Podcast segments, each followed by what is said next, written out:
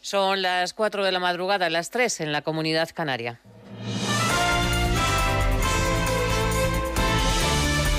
Noticias en Onda Cero. ¿Qué tal? Buenas noches. La campaña electoral en Cataluña alcanza el Ecuador y lo hace con todo muy abierto. Según una encuesta de Onda Cero, el Partido Socialista y Junts per Cataluña obtendrían 31 escaños. Estarían empatados seguidos por Esquerra. El sondeo confirma el notable descenso de Ciudadanos, que se quedaría con 14 diputados, y el dato que deja los comicios muy abiertos es que hay un 40% de catalanes que no ha decidido su voto. José Ramón Arias. A una semana de las elecciones, el panorama político catalán sigue estando muy abierto. Según el sondeo de Celeste Tel que difunde Onda Cero, el PSC, que sería el partido más votado el próximo domingo, estaría empatado en número de diputados con Junts Ambos conseguirían 31 escaños, mientras que Esquerra lograría 30. A enorme distancia, Ciudadanos, que obtendría 14 parlamentarios, seguido de los comunes con 8 y un triple empate entre Vox, el Partido Popular y la CUP. Lo que refleja esta encuesta es el alto grado de abstención que se produciría el 40% de catalanes no iría a votar, casi duplicando la que se produjo en las elecciones de 2017. Los datos de esta encuesta reflejan que el apoyo al bloque de los constitucionalistas sería mayor que al de los independentistas, aunque estos ganarían en el número de escaños. Lo que también muestra el sondeo es la posibilidad de que se produzcan diferentes alianzas postelectorales. Para movilizar al electorado y Pedro Sánchez y Pablo Casado van a protagonizar actos junto a sus candidatos. El expresidente Quintorra también entra en campaña y Arnaldo Tegui participa en un mitin de Esquerra en el que también estará Oriol Junqueras. Ayer el mensaje de Pedro Sánchez se centró en hacer un llamamiento para reparar las heridas sin venganzas y reclamó que el voto de la izquierda se concentre en Salvadorilla. No solamente vuelve Cataluña, sino que vuelve la izquierda porque nosotros, compañeros y compañeras, somos la izquierda en Cataluña y somos la izquierda en España. Por eso pido la máxima movilización de la izquierda, la máxima movilización del Partido Socialista, la máxima movilización de los votantes progresistas. Todos los votos de izquierda deben concentrarse en una papeleta. Los partidos intensifican las llamadas al voto útil para romper ese triple empate que pronostican las encuestas. El candidato de Esquerra, Per Aragonés, quiere movilizar el voto de los jóvenes y sigue instando a Salvador Illa que aclare si aceptará el voto de la ultraderecha. Llevamos muchos días preguntándole a Salvador Illa si aceptará los votos de Vox para impedir una presidencia de Esquerra Republicana. Su silencio es la respuesta. Y el seu silenci és la resposta. Pablo Casado vuelve hoy a la campaña y lo hace en Hospitalet de Llobregat junto a los presidentes autonómicos de Andalucía, Madrid y de Galicia. Todos los pesos pesados en un día en el que las declaraciones de Luis Bárcenas asegurando que ha negociado no tirar de la manta con dos personas muy vinculadas al Partido Popular van a emborronar el acto meeting. Desde el Partido Popular, el secretario general Teodoro García Gea recalca que el voto de los socialistas irá a parar a Esquerra. El voto a Salvadorilla irá a Esquerra Republicana irá a esa segunda ola del tripartito, irá a proteger a los ocupas y no a los propietarios, irá al caos de tráfico que vive hoy Barcelona, irá a no fomentar la convivencia, sino todo lo contrario. Del exterior les contamos que en Chile la muerte de un artista callejero a manos de un policía ha reactivado las protestas y los disturbios. Los manifestantes han incendiado al menos una decena de edificios en la ciudad de Panguipuli, una localidad turística en la que ocurrieron los hechos que quedaron grabados en un vídeo que se ha difundido rápidamente por las redes sociales en el que se ve cómo disparan al joven artista. Las autoridades dicen que los culpables van a ser castigados. Siempre, siempre vamos a lamentar que un operativo de estas características culmine con la vida de una persona. Como gobierno también queremos garantizar que se extremarán todas las medidas para que toda la información con respecto a lo ocurrido ayer en Panguipulli sea puesto a disposición de la justicia. La jornada de liga arranca a las 2 de la tarde con el partido entre la Real Sociedad Cádiz, el Athletic de Bilbao se enfrenta al Valencia, Osasuna, el Eibar y el partido de la jornada que enfrenta al Betis con el Barça. Los de Cuman vienen de remontar en la Copa del Rey ante el Granada y tienen que sacar los tres puntos que les garanticen no perder el rastro de la liga frente al Real Madrid y el Atlético. Lo que hace Atlético de Madrid no está en nuestras manos, es un equipo fuerte y además eh, los últimos dos semanas no ha tenido un partido entre la semana, entonces llegan muy frescos al partido, al partido de fin de semana y sabemos distancia de puntos y es, seguir, seguir ganando partidos, pero esto sí es dificilísimo. Tenemos esperanzas porque hemos mejorado muchas cosas y el equipo está muy metido y una vez más tenemos que demostrar mañana. Más noticias en Onda Cero a las 5 de la mañana. Síguenos por internet en ondacero.es.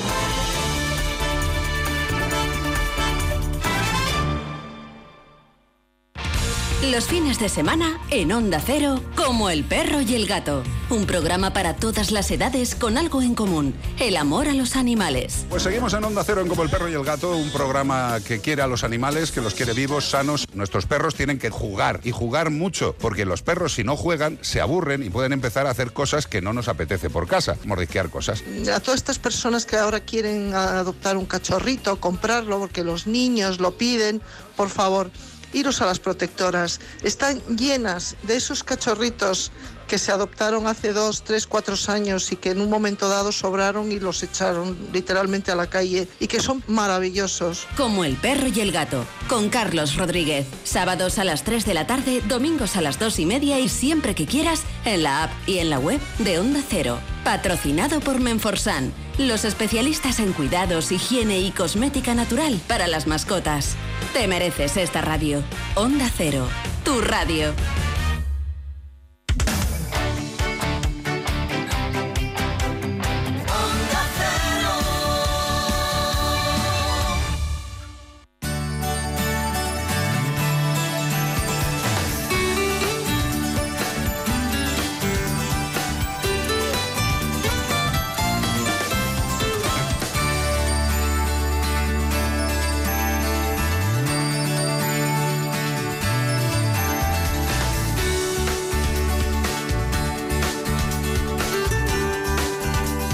Buenas manos.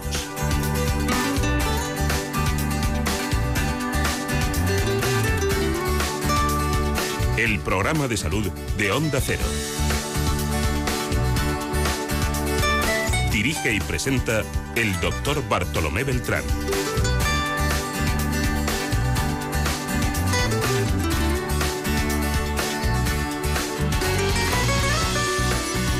Hola, ¿qué tal? ¿Cómo se encuentran? Me alegro mucho de saludarles.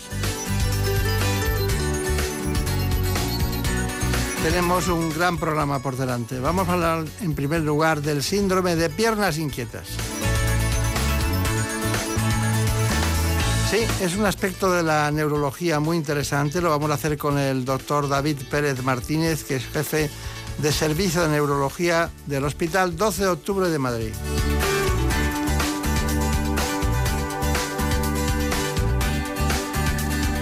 Quiero recordar antes que alrededor de un 5% de la población sufre este síndrome de piernas inquietas, que es un trastorno neurológico que afecta durante el descanso.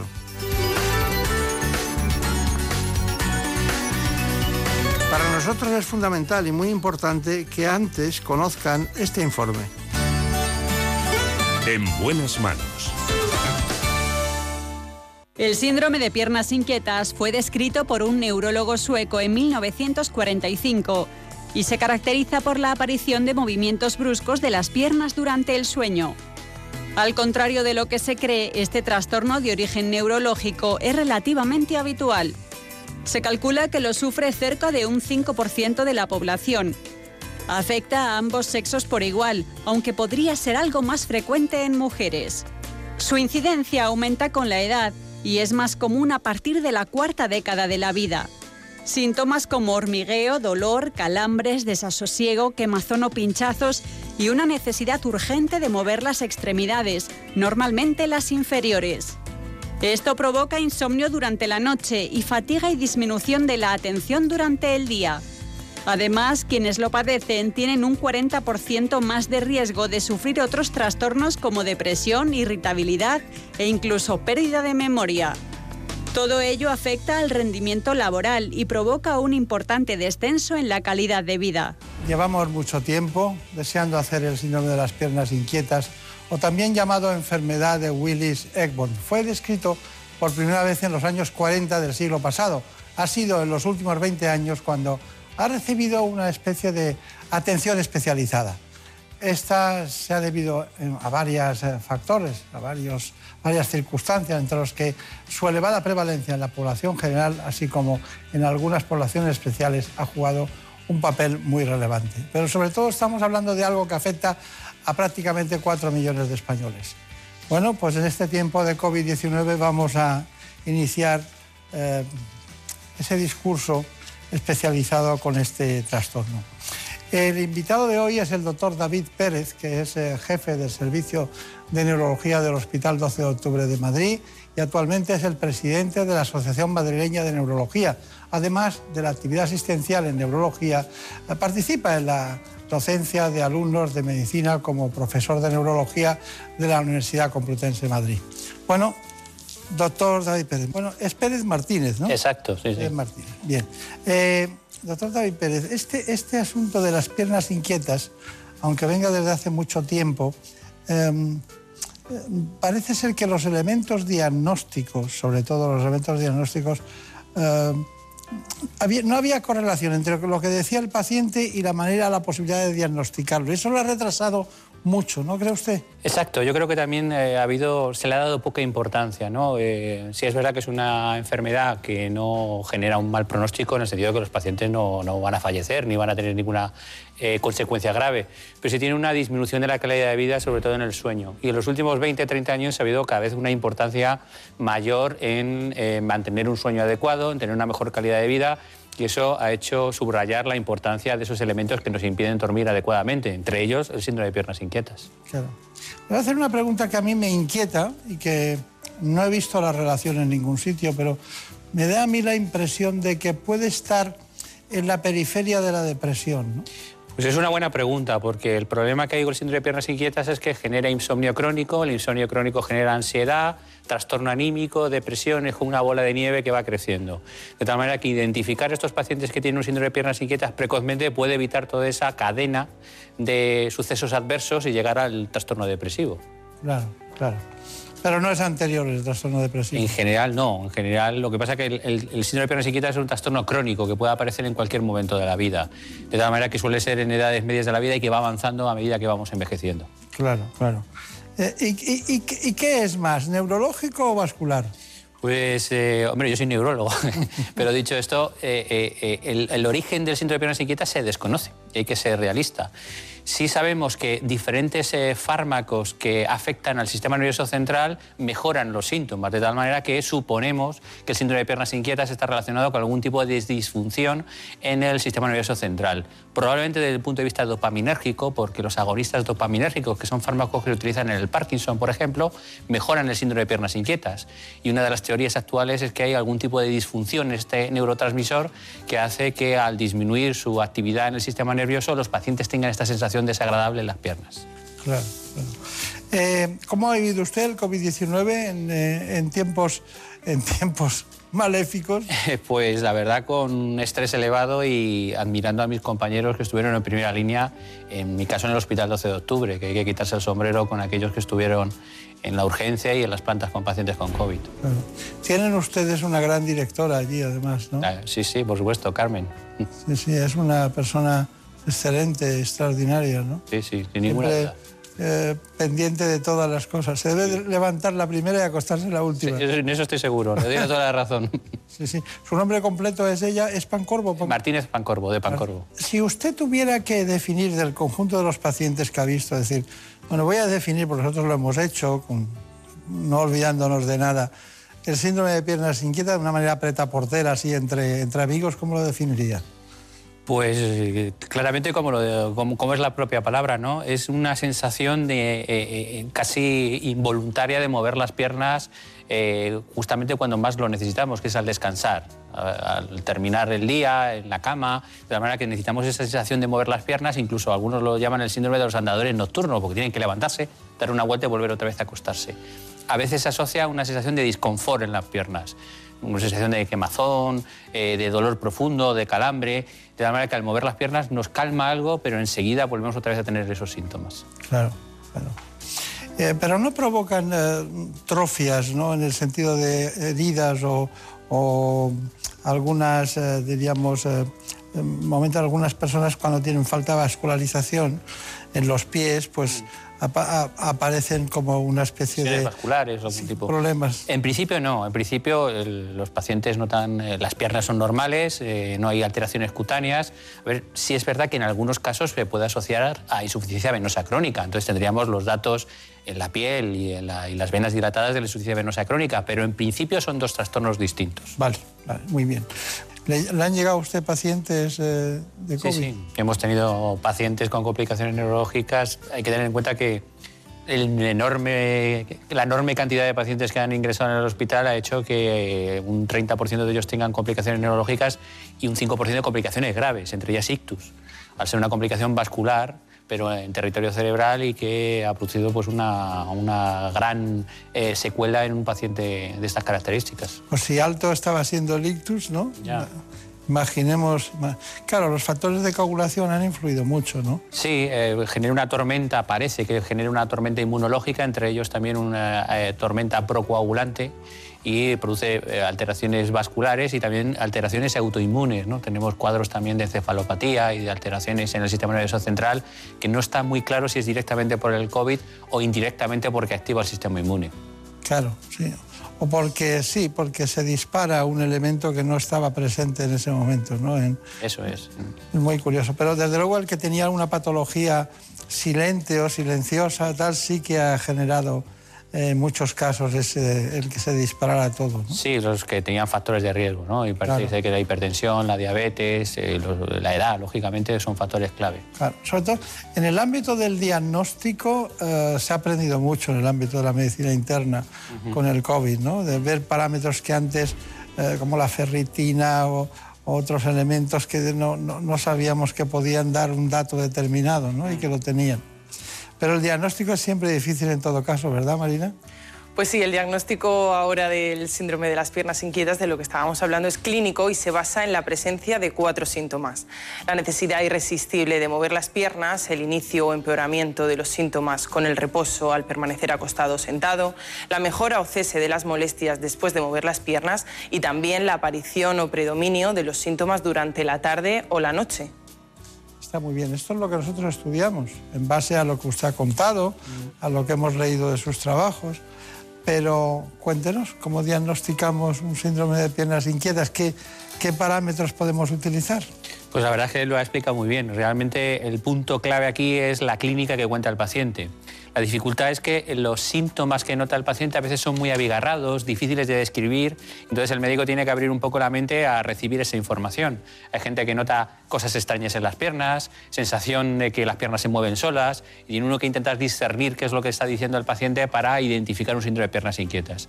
A veces el síndrome de piernas inquietas también se puede demostrar por un insomnio. Los pacientes a la consulta porque no pueden dormir y hay que rascar y llegar al diagnóstico de que realmente el origen primario es esa eh, sensación de tener que mover las piernas de manera incapacitante. Claro, claro. Sí, pero, pero hay distintos elementos que ustedes, distintas pruebas que ustedes utilizan, como la ecografía, ¿no? Uti- eco- Utilizan la ecografía, tengo entendido. Sí, eh, hombre, el- la prueba, el gol estándar que utilizamos nosotros para diagnosticar el síndrome de piernas inquietas son los estudios, las polisonografías nocturnas, monitorizando el movimiento de los músculos de las piernas. Es verdad que es una pierna compleja y que habitualmente se deja en aquellos casos que son dudosos. La mayoría de las veces se diagnostica clínicamente. Y luego hay una serie de pruebas que se realizan para encontrar la causa del síndrome de piernas inquietas, porque el síndrome de piernas inquietas, el 80-90% es idiopático o desconocido, pero un 10 o un 20% que es secundaria a otra alteración. La alteración más frecuente es la disminución del hierro en la sangre y los depósitos de, hierro. Por eso hay que medir la ferritina en la sangre, el hacer un electromiograma en algunos casos si hay sospecha de polineuropatía y una analítica completa incluyendo también, por ejemplo, pues el perfil renal, porque a veces la insuficiencia renal puede producir un síndrome de insuficiencia eh, de alteración de síndrome de piernas inquietas. Con todas esas pruebas podemos llegar no solamente a un diagnóstico sindrómico de qué es lo que le está pasando, sino también un diagnóstico de por qué le está pasando esta causa y si afortunadamente encontramos una causa, ponerle tratamiento. Claro, claro. Eh, eh, debe ser muy difícil para los pacientes ir por un trastorno de piernas inquietas y acabar haciéndose una polisomnografía, ¿no? Sí, porque a veces no lo relacionan, ¿no? No saben por qué tienen que acabar haciendo esa prueba. Es una prueba que hacen también cuando hay trastornos del sueño, ¿no? Exacto, sí, es una prueba que sirve para muchas cosas. Sobre todo sirve para cuando hay hipersonolencia, exceso de sueño, y hay pocas indicaciones cuando hay insomnio. En general los insomnios no necesitan de estas pruebas, salvo cuando tenemos dudas de que hay movimientos, por ejemplo, periódicos durante el sueño, o un síndrome de piernas inquietos que, no estamos seguros de qué es lo que está pasando, y, y realizar esta prueba nos puede salir de dudas. Pero vuelvo a repetir, la inmensa mayoría de los casos el diagnóstico es clínico y sí solicitamos pruebas para intentar encontrar una causa del mismo. Claro. Se lo pasa bien usted con, este, con este tema, ¿no? Yo lo paso bien viendo pacientes, también se lo digo. Y sí es verdad que eh, lo bueno que tiene nuestro trabajo es que lo pasamos bien con la relación personal con el paciente y además le podemos ayudar. O sea que matamos dos pájaros de un tiro. Estuvimos hablando con el presidente de la Sociedad Española de Neurología, el doctor Lainez, y, y enseguida nos habló de usted con este tema, ¿no? Pero claro, es muy, tiene muchos ambajes, es muy poliédrico, tiene muchas caras, ¿no? Y, y es muy interesante porque les lleva, pueden acabar con un recetario de, de, cinco, de cinco pastillas diferentes para, no, porque no sabemos la causa. Exacto. Sí es verdad que el, inicio del tratamiento tiene que ser un tratamiento no farmacológico en lo posible. Hay gente que hace ejercicio justo antes de acostarse, ejercicio ligero y le puede beneficiar, el tomar un baño de agua tibia, el ponerse un paño frío sobre las piernas, eso, o un masaje, eso puede ayudarle a disminuir los síntomas y que duerman sin problemas. Hay que tener en cuenta que solo hay que tratarlo cuando el paciente le genera una disrupción en su ciclo de sueño, o sea, cuando genera insomnio. Si simplemente es una incomodidad y desaparece en 5 o 10 minutos, tampoco hay que poner pastillas. El problema de las pastillas es que muchas de ellas tienen efectos adversos importantes. Se utilizan sobre todo dos grandes grupos de fármacos. Fármacos que se llaman agonistas dopaminérgicos, que son fármacos que se utilizan en el Parkinson y que se ha visto que en el síndrome de piernas inquietas mejoran la sintomatología, y otros fármacos que son derivados de antiepilépticos, que también mejoran esos síntomas. Son fármacos que no están exentos de efectos adversos y hay que utilizarlos con cautela al final va a ser una deficiencia de dopamina. Pues eh, me apostaría por ello, se una, una, de las variantes de Por lo menos sí. Sí es verdad eh, que la causa más habitual secundaria es el déficit de hierro. Es más, hay muchos que eh, ponemos hierro incluso aunque no haya déficit para ver qué respuesta hay, porque realmente es una intervención que tiene poco riesgo y si el paciente mejora, pues lo podemos solucionar sin más. Para diagnosticar el síndrome de las piernas inquietas se realiza primero un análisis de sangre para descubrir cómo están los niveles de hierro y ferritina. Según la Sociedad Española de Medicina Interna, estos valores se encuentran alterados en muchos pacientes y es el primer indicador de la patología. También se harán pruebas de polisomnografía nocturna. Esta prueba consiste en el registro de la actividad cerebral, de la respiración, del ritmo cardíaco, de la actividad muscular y de los niveles de oxígeno en sangre mientras se duerme. Para ello se aplican unos electrodos en el cuero cabelludo y en otras partes de la cara y el cuerpo, así como distintos sensores para valorar la función cardiorrespiratoria. Otra prueba diagnóstica que se debe realizar para detectar este síndrome es la electromiografía. Se trata de comprobar la conducción nerviosa con el objetivo de descartar algún tipo de lesión que pueda estar generando estas molestias en las piernas. Para ello, en la electromiografía se inserta una aguja en el músculo y se registra la actividad eléctrica mientras se contrae y en reposo. Los choques eléctricos en el nervio periférico se realizan en varios puntos a lo largo de su recorrido hasta el músculo y se registra el tiempo hasta el inicio de la contracción. El tiempo que tarda un impulso en atravesar una longitud media del nervio determina la velocidad de la conducción. Finalmente puede hacerse una ecografía de parénquima cerebral para diagnosticar que realmente el problema está en un mal funcionamiento de la dopamina en el cerebro y descartar otro tipo de lesiones. Bueno, pues muchas gracias Javier Saz por este magnífico reportaje. Bueno, también ha trabajado Marina Montiel para este tema que es las recomendaciones generales de calidad de vida eh, cuando alguien tiene el síndrome de piernas inquietas. El síndrome de piernas inquietas es un trastorno que se caracteriza por la necesidad irresistible de mover las piernas debido a las sensaciones desagradables en las extremidades inferiores, sobre todo durante el sueño. Para paliar estos síntomas, además del tratamiento farmacológico prescrito por el médico, es realmente útil seguir una serie de hábitos saludables. Se debe intentar mantener un horario de sueño organizado y que el ambiente de descanso sea tranquilo, hacer ejercicio de forma regular, También ayudará a mejorar ya que la actividad física aporta flexibilidad, favorece la postura y conserva los músculos y las articulaciones fuertes y ágiles. Hay terapias complementarias de relajación como el yoga y los estiramientos que son muy efectivos. Es fundamental, dicen los expertos, limitar la cafeína, el alcohol, el tabaco y evitar algunos fármacos como antidepresivos y sedantes, ya que pueden bloquear la dopamina y empeorar los síntomas. No se debe reprimir el movimiento porque cuando se intenta luchar contra el deseo de mover las extremidades puede que las molestias empeoren. Un diagnóstico temprano y poner en práctica estas recomendaciones evitará que afecte a la calidad de vida.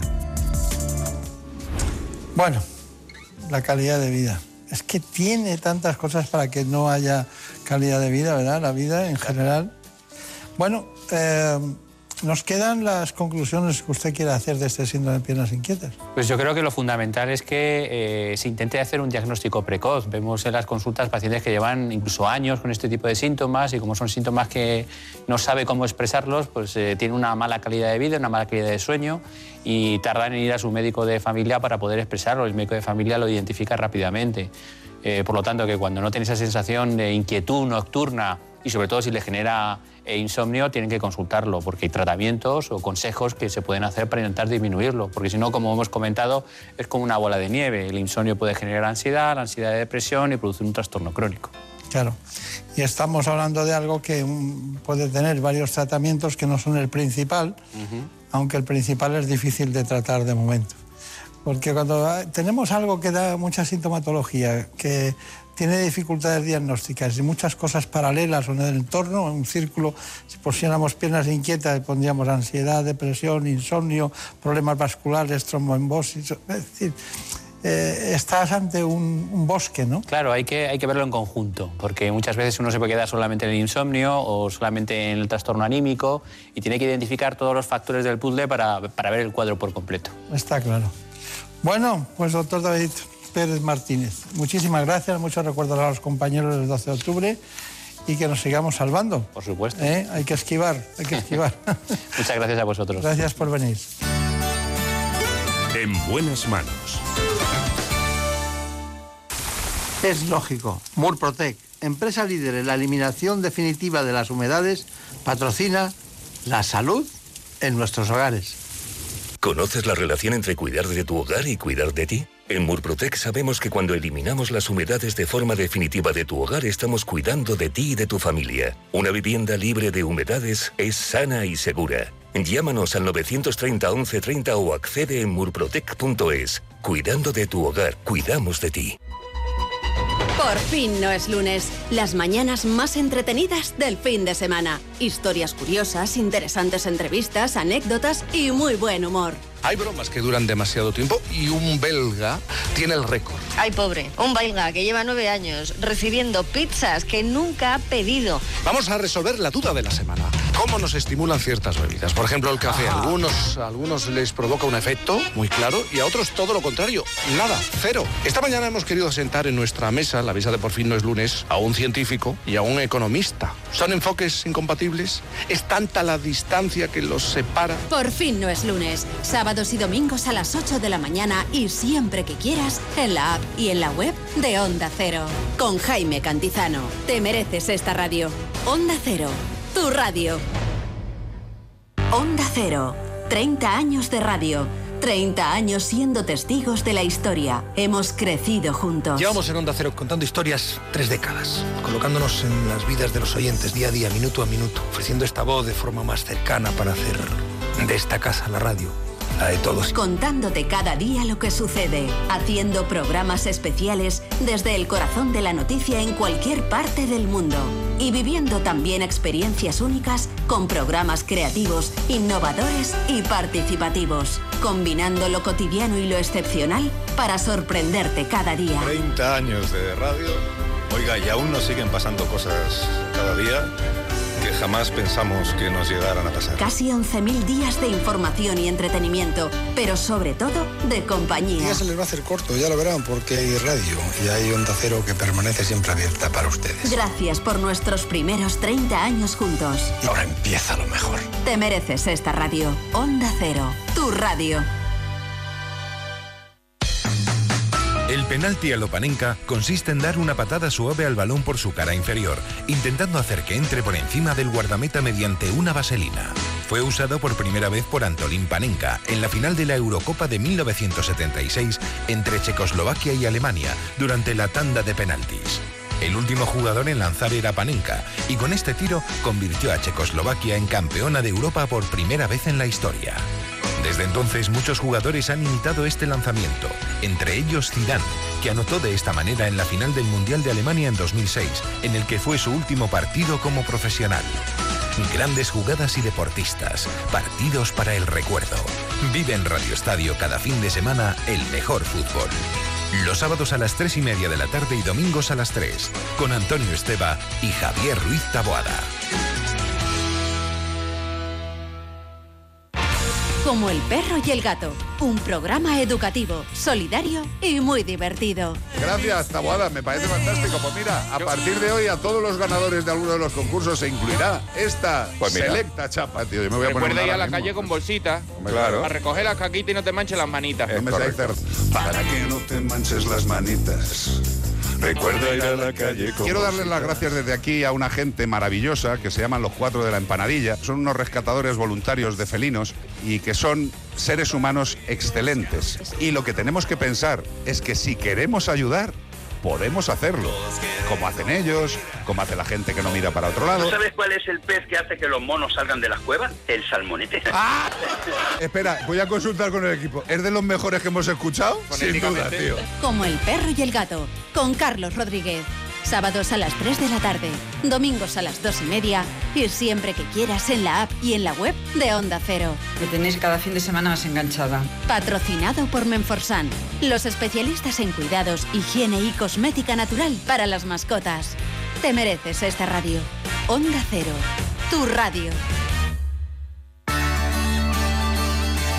En buenas manos. El programa de salud de Onda Cero. Dirige y presenta el doctor Bartolomé Beltrán.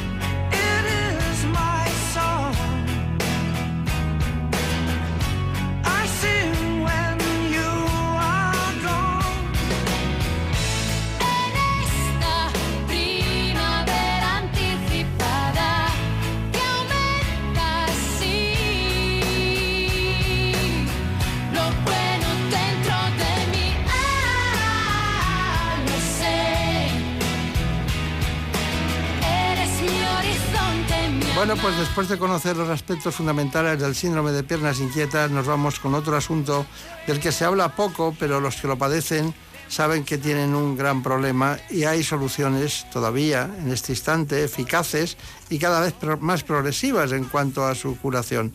Me refiero a las leucemias.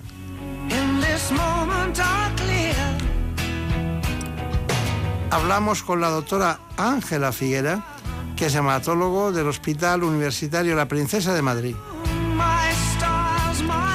Sepan que cada día se diagnostican 13 nuevos casos de leucemia en España.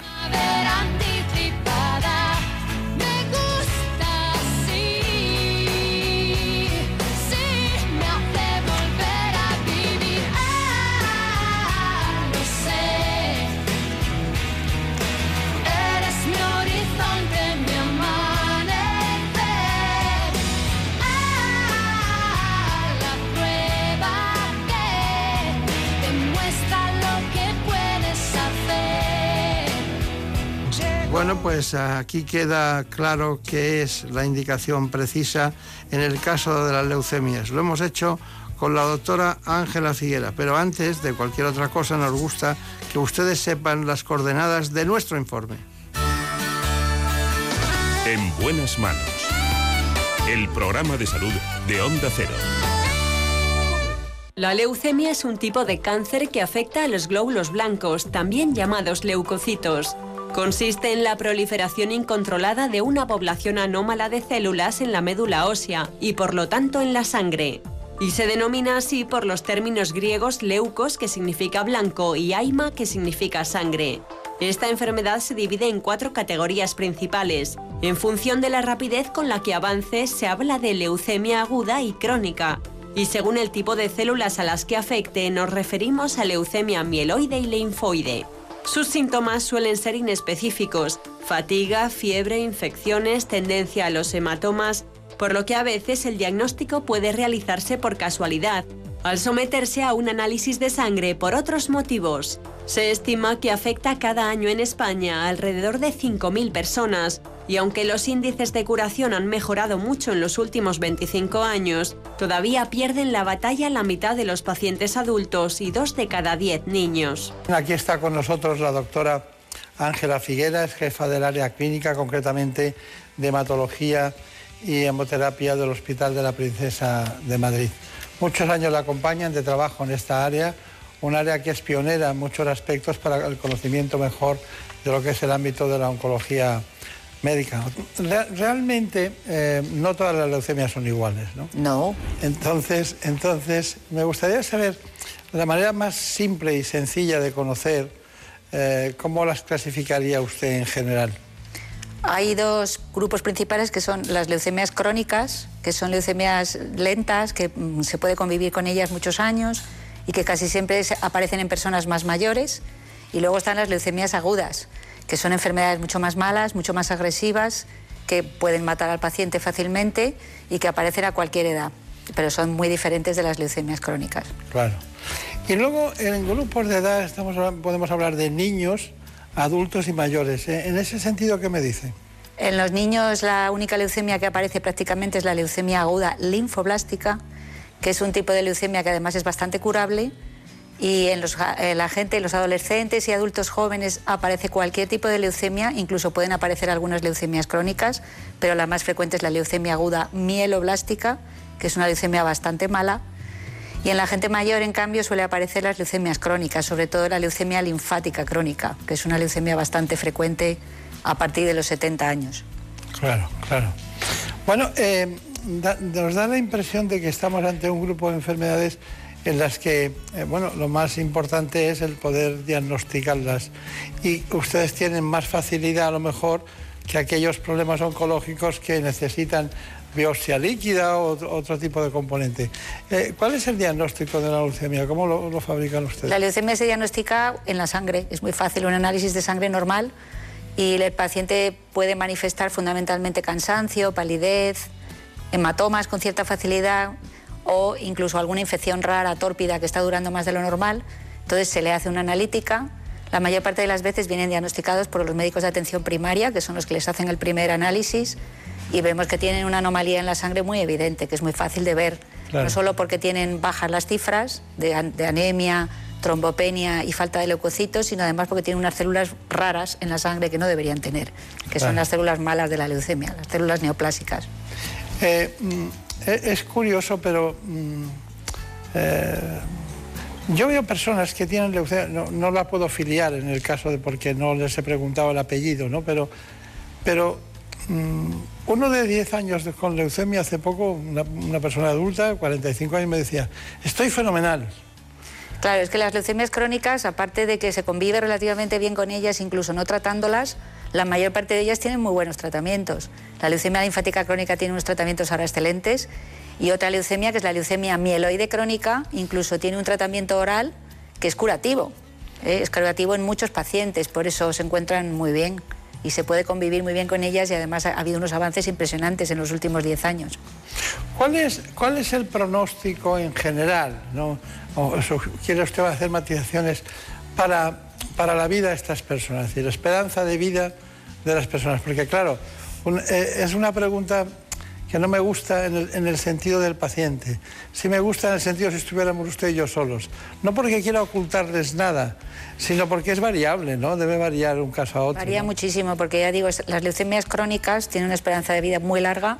La leucemia linfática crónica siempre decimos que el paciente se morirá con la leucemia, pero no de la leucemia, la linfática crónica. La mieloide crónica, que era una enfermedad mala hace 10 años o hace 20, ahora mismo es una enfermedad que se puede curar con un tratamiento fácil. Entonces esas personas tienen una esperanza de vida normal incluso y tienen una calidad de vida excelente. En cambio, las leucemias agudas, especialmente las mieloblásticas, que son las que afectan como le he dicho, entre los adultos, jóvenes o gente de 60, 65, es una enfermedad malísima que puede matarte en menos de ocho meses y que necesita un tratamiento intensivo y el tratamiento es muy complicado. La curabilidad de la leucemia aguda mieloblástica ahora mismo eh, es variable, depende de la edad, depende del tipo de leucemia, pero como mucho es el 50% de la gente que se puede curar de esa enfermedad y con tratamientos complicados. Eh, en, en muchas modelaciones de mesas de distinto tipo que me ha tocado vivir, eh, cualquier especialidad, le puedo asegurar que en, este- en esta se me produce una, una desazón y un estudio importante porque hay muchas variabilidades y sobre todo los tratamientos, ¿no? que ya hablaremos de ellos. ¿no? Eh, o sea, lo que me pasa es correcto. Totalmente. La leucemia aguda es como un coco, es como a todo el mundo le da muchísimo miedo. La sola palabra leucemia a la gente le produce muchísima inquietud. Si encima añades la palabra aguda, que suena como uff, me voy a morir ya, ¿no? Y en cierta forma es verdad, porque las leucemias agudas son malísimas y Claro. por tanto hay que tratarlas y hay que explicar muy bien a las personas en qué va a consistir el tratamiento, cómo van, qué cómo van a ir superando las distintas fases. Es un diagnóstico muy terrible. En cambio, si les decimos que tiene una leucemia crónica, al principio se asustan mucho porque equiparan la misma palabra a un mal pronóstico y sin embargo, como ya le digo, tienen luego muy buen tratamiento, bastante buena evolución y, y bastante curabilidad. Claro, claro. Eh, aquella, aquella, aqu- aquella hematología en relación con las células formes de la sangre y aquella hematología en relación con las transfusiones eh, es, un, es un asunto no menor, pero muy apartado del tema del que estamos hablando usted y yo y más apartada aún de los trasplantes. eh, No tanto, porque ahora mismo hay que mirar al microscopio para diagnosticar una leucemia sigue siendo importante mirar al microscopio. Hay que contar el número de células que tiene la persona en la sangre por milímetro cúbico y hay que mirarlas y decir, uy, estas células son raras y esas células son las células malas, las leucémicas, lo que llamamos blastos. claro. Entonces eso eh, no está apartado de la práctica, al revés, sigue teniendo vigencia. Lo que pasa es que ahora te- disponemos de un armamentario diagnóstico muchísimo más amplio que solo el microscopio, como se hacía antes. Estaba yo pensando eh, que los leucocitos son de distinto tipo, ¿no? Sí. Hay tres tipos de leucocitos fundamentales. Los que se llaman granulocitos, dentro de los cuales están los neutrófilos. Los neutrófilos son la principal defensa de la infección que tenemos. Luego están los linfocitos, que son los que se, se dedican a la inmunidad. Y hay otros que son los monocitos, que hacen las dos cosas, Mm. sobre todo defensa. Claro. Entonces, leucocito y linfocito no es lo mismo, pero vamos. He visto especialistas que con diferentes sustancias dicen, hombre, está aumentando los, los leucocitos con esto, dicen, y se ponen muy contentos los inmunólogos, ¿no? Porque Claro. están viendo un factor que les hace subir. Bueno, eh, ¿por qué se presume en, en los trasplantes de, de médula? ¿Cuál es el, el factor? Pues porque son terapias muy complicadas, muy duras para los pacientes, muy complejas para los médicos y el personal sanitario que les atendemos. Es un proceso muy largo, dura un trasplante, son casi tres años, cuatro años de tratamiento continuado y de vigilancia. Y entonces, claro, cuando salen bien es una alegría maravillosa. Primero porque estás combatiendo una enfermedad absolutamente mortal si no lo haces. Y segundo porque el esfuerzo que requiere por parte de todo el mundo, del paciente y de toda la, la, eh, sanidad es brutal. Entonces eso genera mucha alegría y mucho orgullo. ¿Cuál es el retrato robot del, del paciente susceptible de, de tener un trasplante? Tiene que ser una persona menor de 70 años, hemos ampliado muchísimo la edad, hasta hace poco eran 50. Cuando yo empecé la hematología no hacíamos trasplantes hasta los, más, que hasta los 45. Menos de 70 tiene que tener una enfermedad suficientemente grave y suficientemente eh, mortal como para un tratamiento tan complejo, porque la propia mortalidad del trasplante en algunos casos llega al 25, al 20%, que se puede morir por toxicidad del propio trasplante. Por tanto, tiene que ser una persona que tiene una enfermedad suficientemente grave tiene un estado físico suficientemente bueno para aguantar ese embate y eh, tiene que tener una serie, digamos, de... La leucemia tiene que ser de suficiente riesgo para que merezca la pena pasar por el propio riesgo tóxico que el, trasplante supone. Claro. Me imagino que la compatibilidad y por llamarle la histo- histocompatibilidad, que también son un tipo de tejido muy específico, eh, debe ser un tema fundamental para ustedes, ¿no? Hasta hace poco sí que lo era, es decir, cuando empezamos a hacer trasplantes había tenías solamente los únicos donantes posibles eran el propio trasplante, el autólogo, que solo se hace en algunas enfermedades, y para curar la leucemia aguda necesitábamos un hermano compatible. Las familias han reducido mucho en España y en todas partes y ahora es muy difícil tener más de un hermano y si tienes un hermano solo tienes un 25% de posibilidades de que sea igual porque se hereda la mitad del padre y la mitad de la madre. Pero se crearon entonces los registros de donantes internacionales. Ahora mismo hay en el mundo 32 millones de donantes altruistas. 32 millones, se dice pronto. De ellos la mayor parte están en Europa, especialmente en Alemania. En España hasta hace poco teníamos pocos donantes, pero ahora hemos llegado ya a 500.000 donantes, que son muchísimos. Damos preferencia a los donantes españoles como donantes altruistas y la probabilidad de que una persona cualquiera pueda encontrar un donante HLA idéntico, idéntico, idéntico, como si fuera un hermano, en esos 32 millones es casi del 87%, es muy alta. Y encima, para el otro 15% que no encuentran donante, existe la posibilidad de trasplantarse ahora de un familiar que sea medio idéntico, lo que se llama haplo idéntico. De forma que los padres se pueden trasplantar de los hijos Claro. y los hijos de los padres o de hermanos que no sean compatibles. Eso llevamos haciéndolo menos tiempo, pero funciona fenomenal. Claro. Usted ha dicho que en España con 500.000 donantes estamos bien, estamos bien dotados, pero cuando ha hablado de, de 32 millones en Alemania, que... No, 32 en, en el mundo entero. Ah, en el mundo En entero. Alemania no sé cuántos había últimamente, pero al- andan por mm, entre 10 11 millones de donantes. Son Lo tienen muy bien organizado, sí.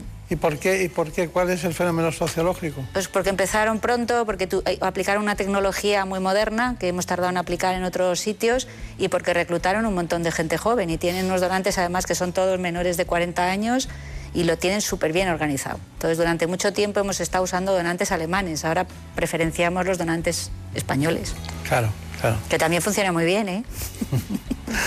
Tenemos un testimonio, tenemos un, un caso un testimonio de donante de médula. Es el caso de Javier Hurtado, que usted lo conoce perfectamente, para hacernos a la idea de la, de la patética realidad y también de la alegría de esa realidad en este caso. Ser donante de médula es distinto a ser un donante de sangre porque efectivamente hay dos opciones de donación. Una que es a través de sangre periférica, es decir, te sacan sangre, te la filtran y esa se la dan a un paciente, o bien una cirugía. Claro, cuando te planteas eso dices, es que me puede tocar hacer una cirugía, ¿no? Y, y cuando te planteas algo así de generoso, dar un órgano tuyo a alguien, yo creo que cualquier cosa mm, te compensa. Es decir, mira, pues si tengo que hacer este esfuerzo lo hago porque me gustaría que otra persona lo hiciera por mí. Y eso te llena.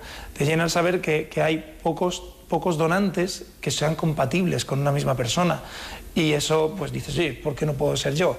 Y surge un, donante que puede surgir en cualquier país del mundo. Puede ser aquí en Sudáfrica, en Sudamérica, en Estados Unidos, donde sea. El mío en concreto era de Barcelona. Y digo, mira, pues resulta que además es español, pero bueno, no importa. O sea que es una cosa que te, te sientes muy satisfecho. Un buen día llega una llamada y te dicen que hay una persona compatible contigo. Entonces ya es cuando dices, uff, qué bien, ¿no? Qué suerte. Y a partir de ahí, la Fundación Josep Carrera se encargó de todo, de citarme para, el, para una especie de preoperatorio, para evaluar mi salud y que este procedimiento, el que fuese, no conllevara un riesgo para mí. Te citan también para que te vean los hematólogos y luego el día que tengas que ir para hacer la extracción de sangre periférica. Antes de eso te tienes que además pinchar un fármaco para que las células que están en tu médula ósea salgan a la sangre periférica y se puedan extraer, porque normalmente no están ahí. Y esos días pues tienes que faltar al trabajo, ellos te dan facilidades, te pueden pagar esos días para que no te suponga una merma económica y, y bueno, y a partir de ahí pues todo fluye muy, muy bien porque están muy acostumbrados. Animar a la gente es algo que, que, claro, que debe partir de una generosidad de uno mismo. No ser donante, una persona sana, joven, que eso, que no tienes ninguna enfermedad ni tienes nada, ¿por qué no puedes entrar a formar parte de ese banco? Y luego puede que no te llamen nunca, no pasa nada, pero si te llaman, ahí te tiene que surgir algo dentro que tienes que decir, mira, tengo que acudir, porque ellos te dan la posibilidad de decir que no. Oye, si surge un donante puedes decir que no quieres hacerlo porque te has arrepentido. Pero en ese momento creo que la parte humana nuestra tiene que salir y, y el inicio es que te saquen un botecito de sangre que vaya a un banco. A partir de ahí, cuando la gente haga eso, todo tiene que circular y tiene que ser una parte que nos tiene que salir, humana. Damos las gracias a, Hurtado, con el señor Hurtado, porque realmente Javier Hurtado ha sido un testimonio eh, potente, ¿no? En este caso. Bueno, eh, hay, una, hay una cuestión, y es que hemos hablado muy poco de ella. Me gustaría hablar de cuáles son las causas. Porque claro, dices, ¿y por qué unos sí y otros no? Supongo que la genética en algunos casos debe influir, pero ¿cuáles son las causas? Son muchas causas, porque como has dicho antes, muy bien dicho, es que el cáncer de la sangre, que es la leucemia, se estudia muy fácilmente. Se pueden sacar las células de la sangre y estudiarlas. Y ahora mismo hay unos métodos de estudio de los cromosomas y de, las- y de la genética de las células cancerosas súper impresionantes. Sobre todo se puede clonar y estudiar todo el genoma de la célula cancerosa, se puede estudiar qué proteínas produce esa célula cancerosa y sobre todo averiguar por qué se convierte en tumoral. Debido a eso, está súper bien estudiada ca- casi todas las leucemias agudas, especialmente, y las leucemias crónicas también, y se sabe que se producen generalmente por mutaciones sucesivas. Es decir, primero se produce una mutación que hace que esa célula tenga una cierta ventaja sobre las demás en la médula ósea y después se va añadiendo otra serie de mutaciones de forma que llega un momento en que esa célula es como un, eh, digamos, un tanque que es capaz de abrumar a todas las demás, de inhibir a todas las demás y de eh, proliferar en la médula ósea hasta ocuparla por entero. Eso es lo que ocurre en una, en una leucemia. Eh, gracias al conocimiento de esa genética de, la leucemia, estamos intentando ahora y tenemos cada vez más fármacos específicos contra esas mutaciones, contra la alteración que se produce en la célula, lo cual está generando una posibilidad de tratamiento del cáncer hasta ahora no conocida. Porque el trasplante es una cosa muy eh, grosera, de alguna forma. Estamos eliminando del todo la médula y poniendo una médula nueva. Mientras que así, con estos tratamientos diana específicos, lo que estamos haciendo es combatir a la célula leucémica en por, por qué es diferente de otras células que hace que sobreviva más y hacer tratamientos específicos contra ese tipo de leucemia en concreto. Y además, paralelamente a eso, se ha desarrollado muchísimo la inmunoterapia. Ahora mismo están las CAR T-cells, que está todo el mundo hablando de ellas, anticuerpos Yo creía que no iba a llegar la inmunoterapia a este tipo de... Lleva muchos años la inmunoterapia, lo que pasa que ha sido poco eficaz, relativamente hablando, No, respecto me a otros que no iba a tratamientos. llegar al tratamiento de las leucemias, ¿no? Que eh, conozco perfectamente lo que hace con el pulmón, con el riñón, con el melanoma, pero no creía que iba a llegar también a las leucemias. Resulta que, que parece ser que sí. Está llegando y además está, va a desarrollarse y va a haber una explosión de tratamientos en los próximos 10 años tremendo, porque ahora hay, eh, digamos, eh, células capaces de combatir la enfermedad, las leucemias, y anticuerpos capaces de combatir la enfermedad y esos tratamientos diana específicos de los que te he hablado. Entonces, esas cosas combinadas, las tres, podrían acabar con las enfermedades neoplásicas, no solo las leucemias, sino cualquier otro tipo de neoplasia. Pero las leucemias lideran ese estudio porque la genética del cáncer se está investigando muy bien en las leucemias al ser una neoplasia sanguínea de fácil Accesible, muestreo. claro. Exacto. Doctora Figuera, eh, es un placer seguir hablando con usted de este asunto porque es un asunto muy poco conocido por la población en general. Se entregan, eh, cuando oyen la palabra crónica ven esperanza, cuando oyen la palabra aguda ven desgracia por delante y no es ni una cosa ni otra porque las dos cosas se pueden ocurrir en cualquiera de las dos. Pero, ¿cuál es su conclusión después de tantos años de trabajo en este, con estos profesores y maestros y compañeros que ha tenido? ¿Cuál es su conclusión? Respecto a, A la leucemia a la en leucemia en general, que es una enfermedad que va a ser curable, que va a ser curable en todas sus facetas. Es curable ya en unas cuantas, ya digo, la leucemia amiloide crónica es impresionante, la leucemia linfática crónica se prolonga tanto que casi es curable, y las leucemias agudas, las de los niños, las leucemias linfoblásticas infantiles, son curables. Las leucemias mieloblásticas, que son las peores, van a ser curables. De hecho, estamos curando ya el 50% y el otro 50% vamos poco a poco arrancándole. Hay un 5% con cada nuevo fármaco, Claro. pero llegaremos a que sean curables. ¿Y debe una esperanza para los linfomas? Pues lo mismo, porque es que los linfomas pasa lo mismo, se van conociendo cada vez más, cada vez hay más tratamientos, no solo quimioterapia, sino también tratamientos diana específicos. Las células linfomatosas también tienen las mismas mutaciones que las leucemias y por tanto los tratamientos estos que os digo diana específicos antitumorales son aplicables igualmente a cualquier otro tipo de tumor, linfoma, mieloma o cualquier tumor sólido. O sea que por ahí vamos por un camino muy bueno y muy esperanzador. Bueno, pues espero que usted consiga parte de ese camino, ¿no? Ojalá. Que lo vaya allanando para llegar al objetivo final, que es curar, ¿no? Que es la gran función. Desde luego. Porque realmente cuando caen en sus manos eh, se produce una relación muy específica, ¿no? Parece que comparten, ¿no? es, es más que la medicina personalizada una leucemia, ¿no? Es que son tratamientos muy largos, que duran, Claro. ya, ya, ya os he dicho, duran cuatro años, cinco años. Entonces esos tratamientos además vienen a la consulta, están hospitalizados seis semanas y después vienen a la consulta una vez a la semana, durante un montón de tiempo. Entonces, claro, acaban siendo amigos, desde luego, a veces familia, y les queremos mucho y sobre todo si salen adelante es una relación muy estrecha. Está bien. Pues doctora Ángela Figuera, ha sido un placer, muchos Igualmente. recuerdos a sus compañeros, muchas gracias por venir. Muchas gracias. Y recuerdos a los compañeros también de la princesa, muchas gracias. Muchísimas gracias. En buenas manos. El programa de salud de Onda Cero. Dirige y presenta el doctor Bartolomé Beltrán. Noticias fin de semana. Juan Diego Guerrero te cuenta la actualidad de una forma ecuánime, clara y directa. Y ahora les hablamos de una operación muy importante.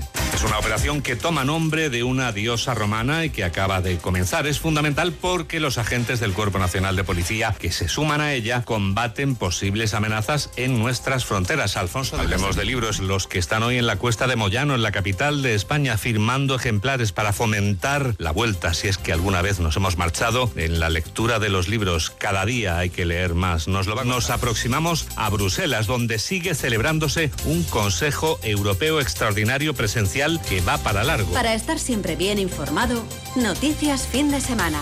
Con Juan Diego Guerrero. Sábados y domingos a las 7 de la mañana y a las 2 de la tarde. Y siempre que quieras, en la app y en la web de Onda Cero. Te mereces esta radio. Onda Cero. Tu radio. ¿Sabes por qué a los cerdos les gusta revolcarse en el barro? Al carecer de glándulas sudoríparas, la tierra mojada les ayuda a regular su temperatura. El lodo enfría su cuerpo en los días más calurosos y filtra los rayos solares protegiendo su piel. Más curiosidades, noticias y consejos en Onda Agraria, el programa para los que trabajan en el campo y para los que les gustaría hacerlo. Sábados y domingos de 6 a 7 de la mañana, con Pablo Rodríguez Pinilla y Soledad de Juan. Toma la pastilla roja. El podcast de ciencia ficción, cine y futuro de Onda Cero. Las respuestas están aquí. Invasiones extraterrestres, coches voladores, guerras bacteriológicas, viajes en el tiempo. Desmontamos con expertos en historia y ciencia lo que las películas y las series nos han enseñado del futuro. Toma la pastilla roja y entra con Andrés Moraleda en el mundo real. Te espero en la web y en la app de Onda Cero, cuando quieras y donde quieras. Te mereces esta radio. Onda Cero, tu radio. En buenas manos.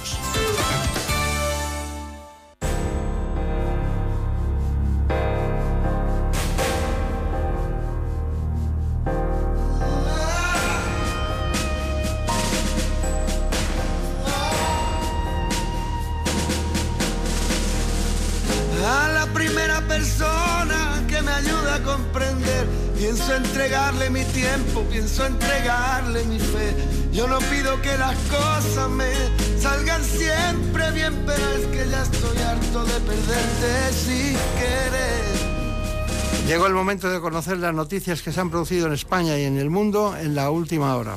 Les dejo con mis compañeros de los servicios informativos. A la primera persona que me ayude a salir de este infierno en el que yo mismo decidí vivir. Le regalo cualquier tarde para los dos. Lo que digo es que ahora mismo ya no tengo ni siquiera dónde estar. El oro pa' quien lo quiera, pero si hablamos de ayer, es tanto lo que he bebido y sigo teniendo sed. Al menos tú lo sabías, al menos no te decía que las cosas no eran como parecían, pero es que a la primera persona que me ayude a sentir otra vez, pienso entregarle mi vida, pienso entregarle mi fe. Aunque si no eres la persona que soñaba para, ¿qué voy a hacer nada? ¿Qué voy a hacer de los sueños?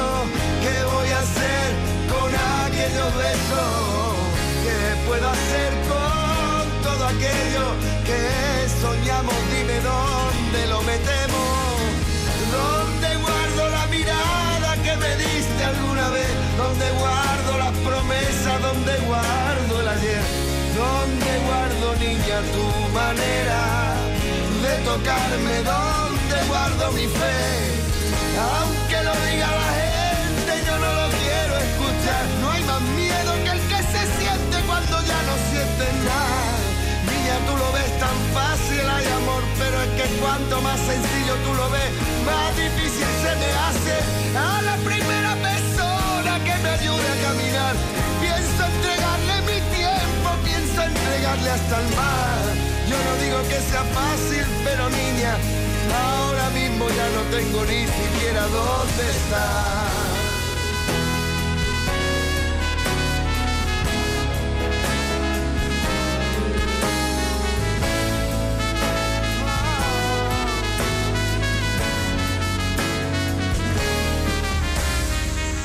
A la primera persona que no me quiera juzgar, pienso entregarle caricia que yo tenía guardadas.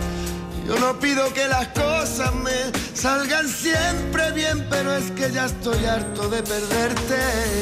Y a la primera persona que me lleve a la verdad, pienso entregarle mi tiempo, no quiero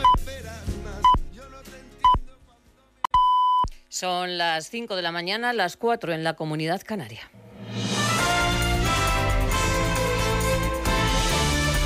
Noticias en Onda Cero.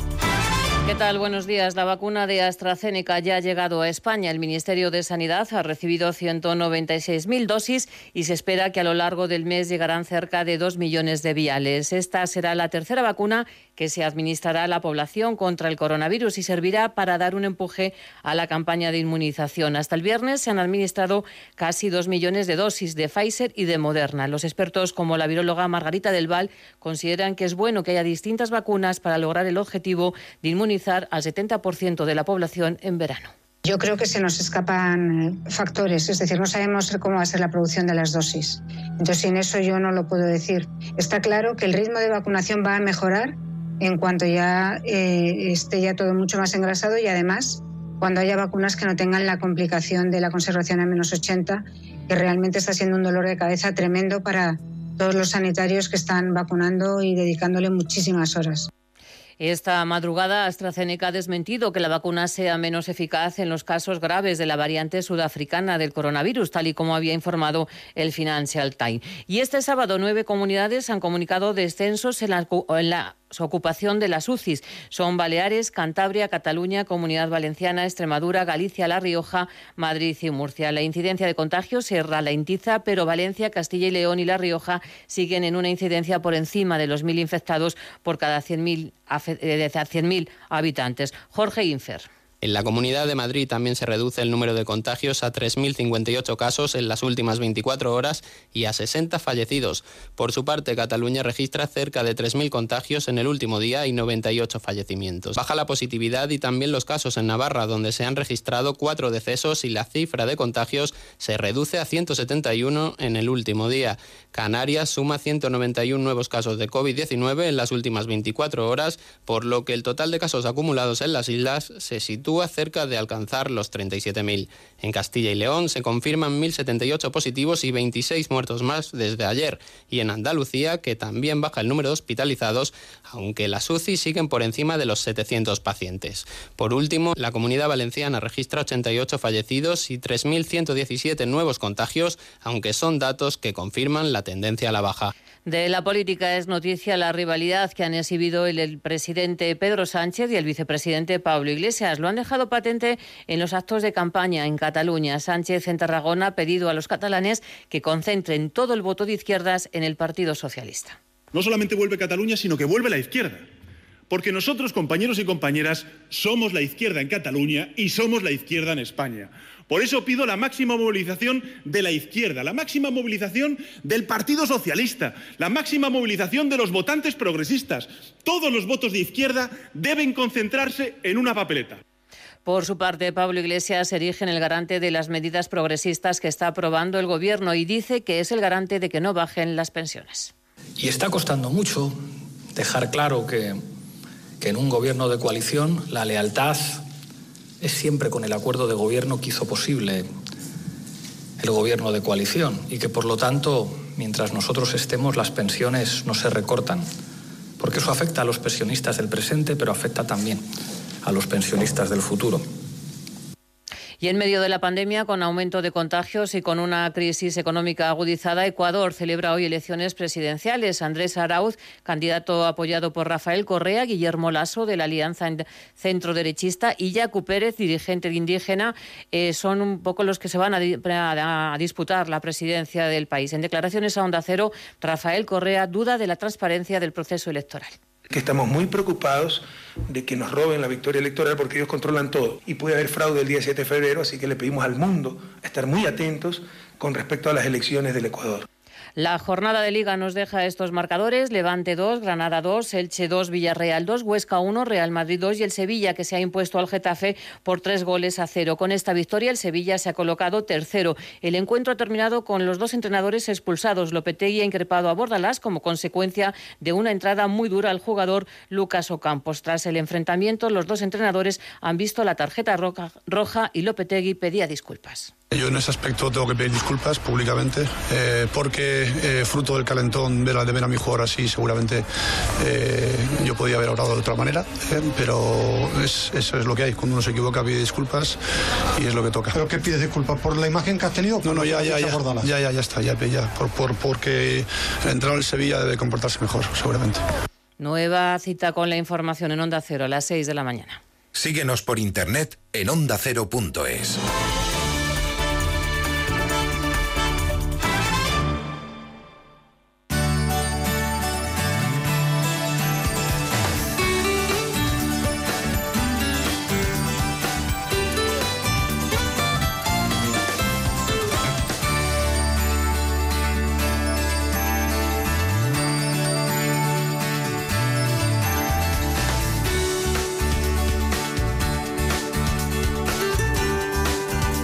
buenas manos.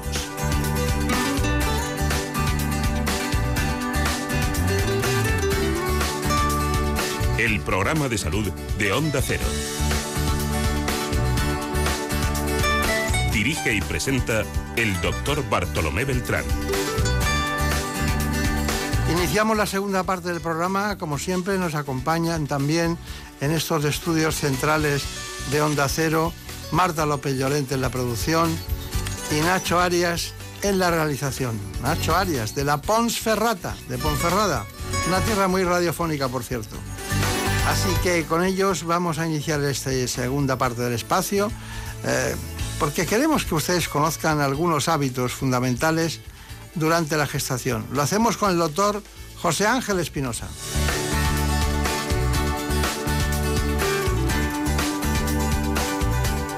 Él trabaja en el Hospital San Francisco de Asís de Madrid y es director de la unidad de parto afectivo.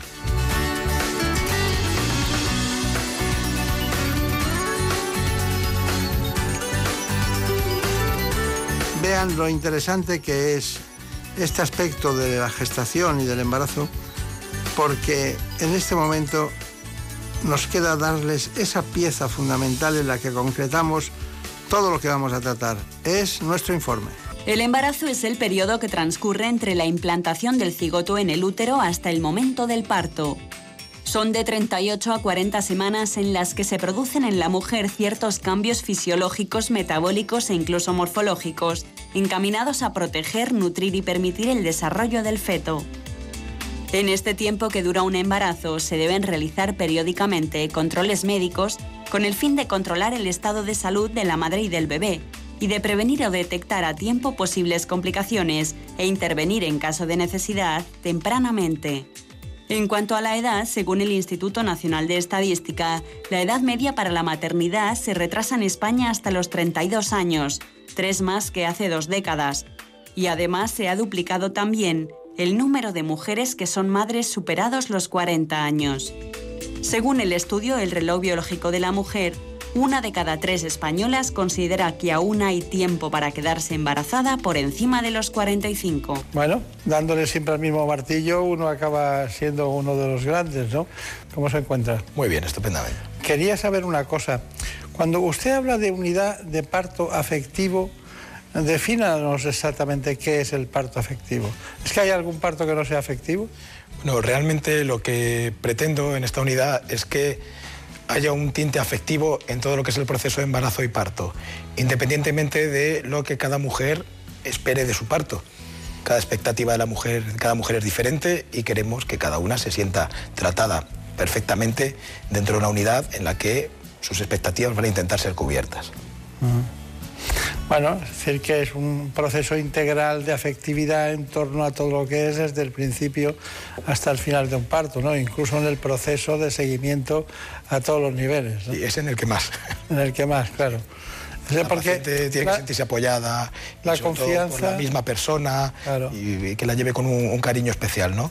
La confianza y la tranquilidad de estar en buenas manos se coge con el, tiempo de embarazo, ¿no? Con las 40 semanas. Lo entiendo perfectamente. Bueno, y, ¿y por qué? ¿Por qué se dedicó a, la tocoginecología? Porque, ¿Por qué? ¿Qué es lo que le gustó? Buena pregunta. Me, me gustó la especialidad porque es una especialidad médico-quirúrgica por un lado no quería dedicarme solo a tratar con las pacientes, me gustaba el quirófano, pero también solo el quirófano me hubiese dejado frío. Me gustaban las dos cosas. Y entonces esta especialidad es muy completa, es muy bonita, eh, hay un trato precioso con las pacientes y yo creo que eso es fundamental. Sí, sí. Por lo menos para mí. Aparte que es quirúrgica, eh, lo necesario, no más de lo necesario. Eso es. Y, es, y es clínico afectiva en todos los sentidos, ¿no? Y, y provoca una mucha paz ¿no? en, todo, en, una mujer. Bueno, eh, qué interesante lo de, la, lo de la ginecología. Bueno, la verdad es que este asunto lleva un cambio sociológico médico de primera fila a todos los niveles, porque claro, no es lo mismo quedarse embarazada a los 28 ¿eh? que quedarse embarazada eh, cuando una tiene 35 o 40, ¿no? cambios fisiológicos que usted tiene que tener en cuenta sin que o si es un, parto, un, embarazo y parto de alto riesgo. Eh, sí, a partir de los 35 suben una serie de riesgos en la embarazada y en el bebé también. Estamos hablando de más riesgo de alteraciones cromosómicas en el bebé. Y luego a nivel de la madre tenemos más riesgo de diabetes gestacional, de hipertensión, de preeclampsia, de trombos. Entonces, lo recomendable es que se quedasen embarazadas por debajo de los 35 años, pero sé que eso hoy en día socialmente y laboralmente es muy complicado. Claro.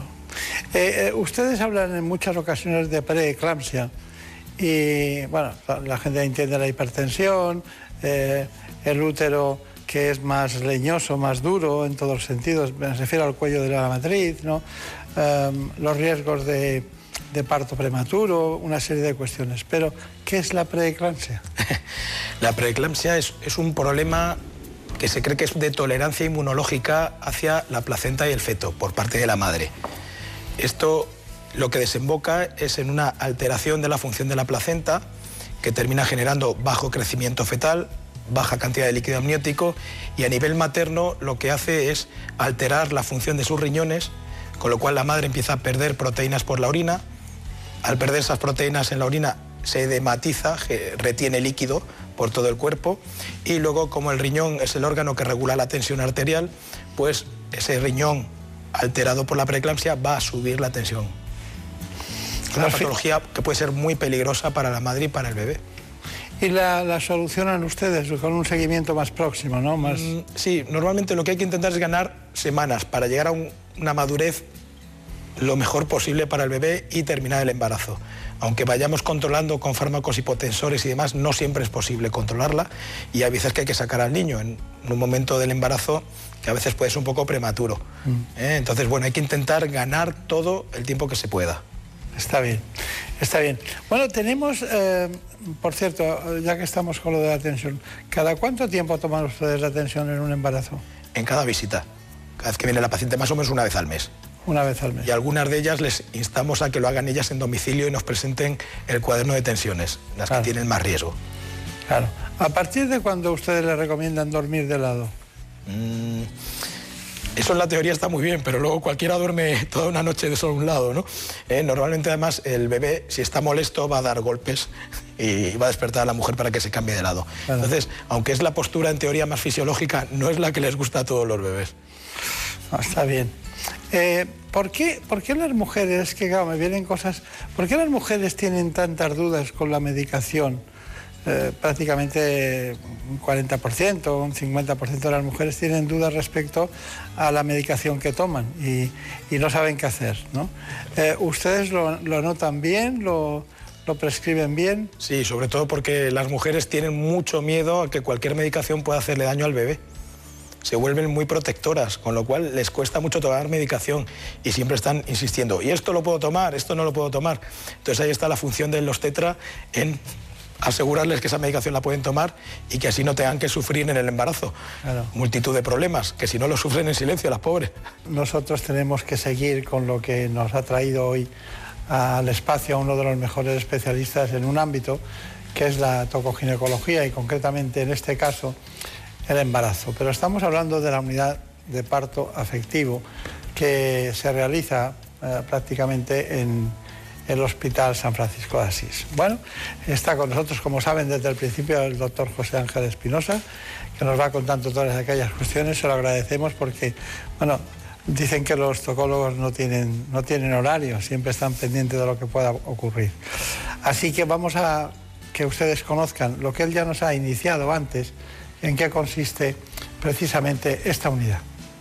Actualmente en España la mujer tiene uno o dos partos a lo largo de su vida, entonces al ser tan pocos tiene que ser una vivencia única. En este caso eh, hemos creado la unidad de parto afectivo precisamente para escuchar a cada mujer en su individualidad y conocer qué expectativas tiene con respecto a su parto y su maternidad. Vamos a intentar cumplir esas expectativas, pero siempre desde el marco de la afectividad y el respeto. Nuestro lema es calidad con calidez durante todo el proceso del embarazo, parto y puerperio. La oferta de atención al parto en España está un poco polarizada. Hay mujeres que no se van a sentir cómodas en unos hospitales, por ejemplo, si quieren una cesárea programada, y otras que si van a otros hospitales donde quieran un parto fisiológico en cuadripedia y con plan de parto, también van a ser criticadas y no van a ser bien recibidas. En esta unidad pretendemos acoger a toda mujer con todas sus expectativas y desde el respeto ofrecerle la atención que ella requiera. El parto mínimamente intervenido es una manera de entender el parto como un proceso fisiológico, un proceso que la naturaleza va a ser capaz de llevarlo sin ningún problema y simplemente hay que estar vigilantes, al lado de la paciente, no encima, al lado simplemente vigilando por si hay alguna situación de emergencia, poder solucionarla sin ningún problema para la integridad del bebé y de la madre.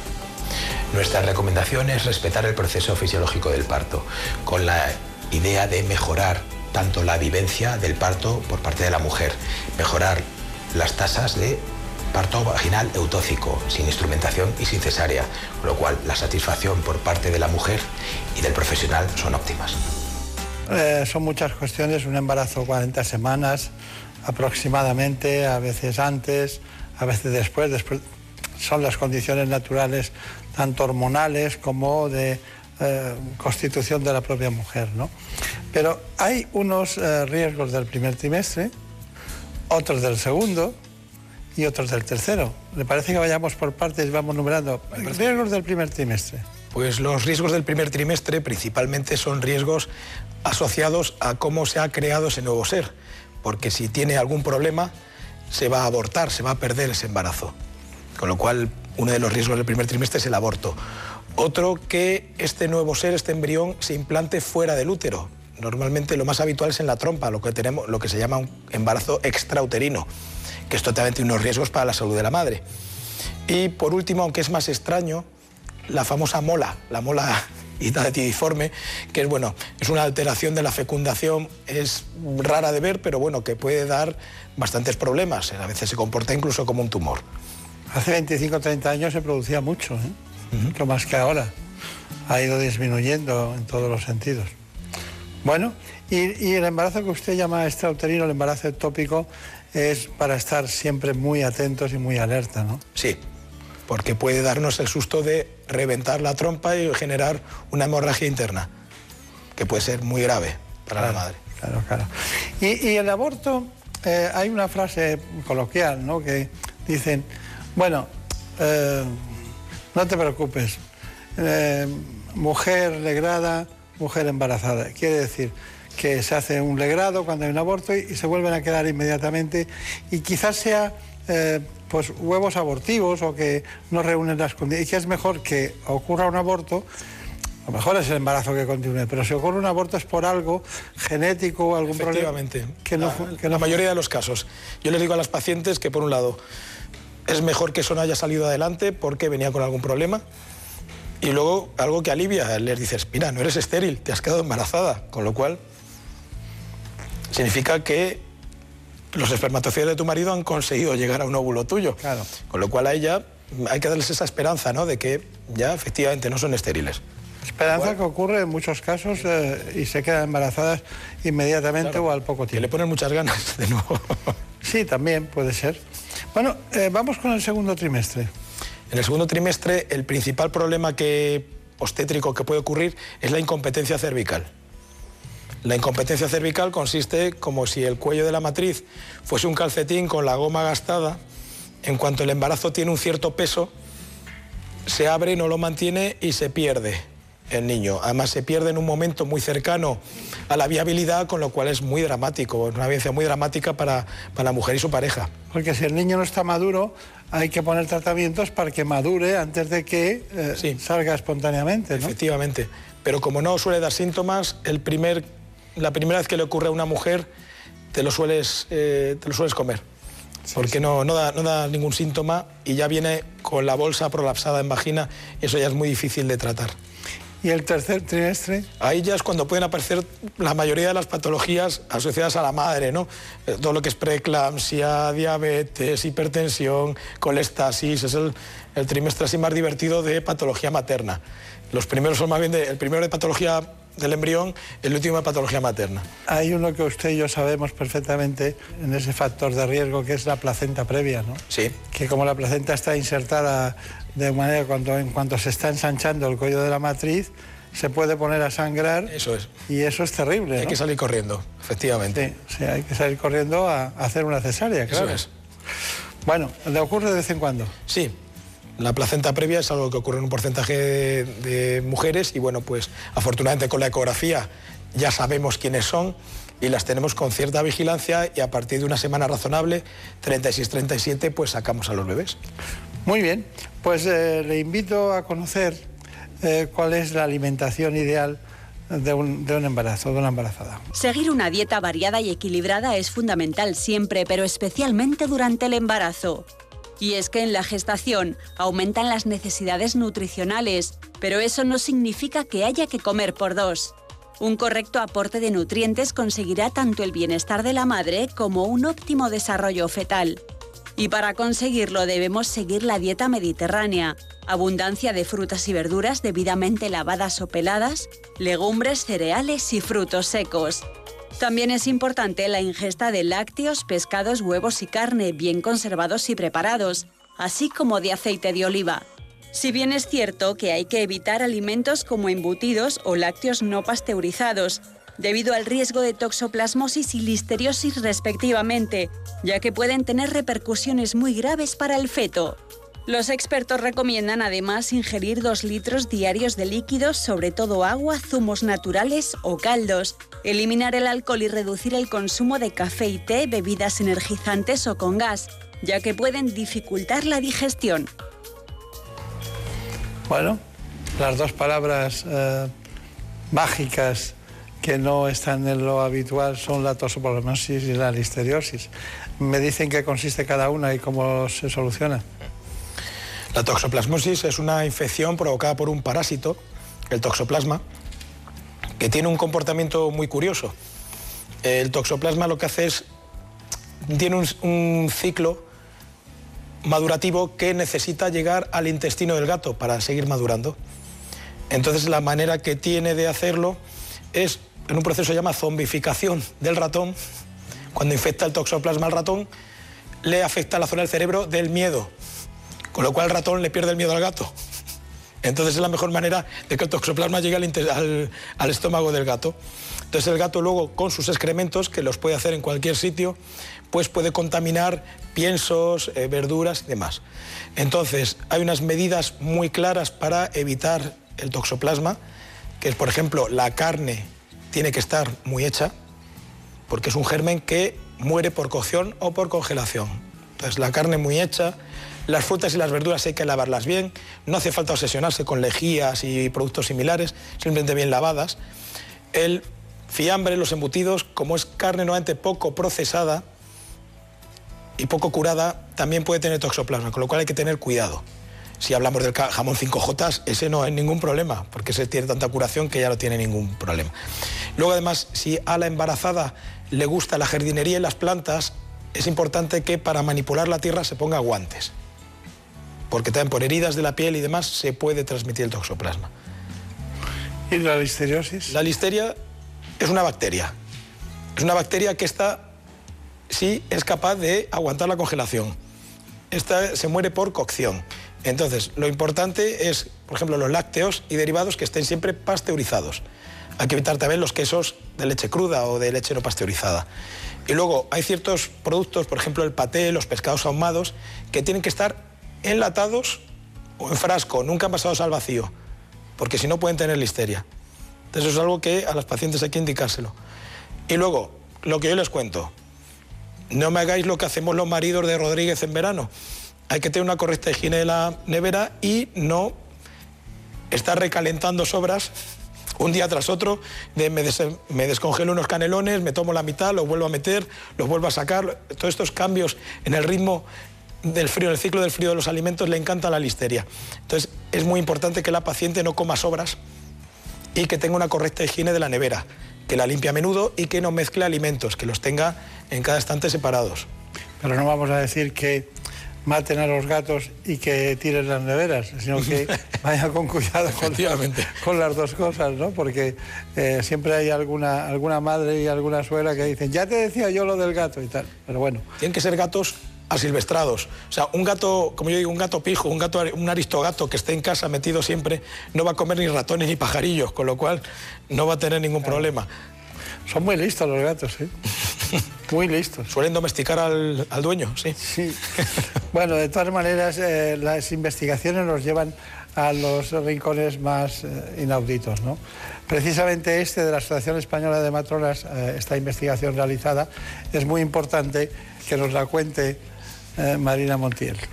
Pues sí, la Asociación Española de Matronas y Cerveceros de España se han unido para lanzar una campaña con el objetivo de concienciar a las mujeres que se encuentran en periodo de gestación o lactancia.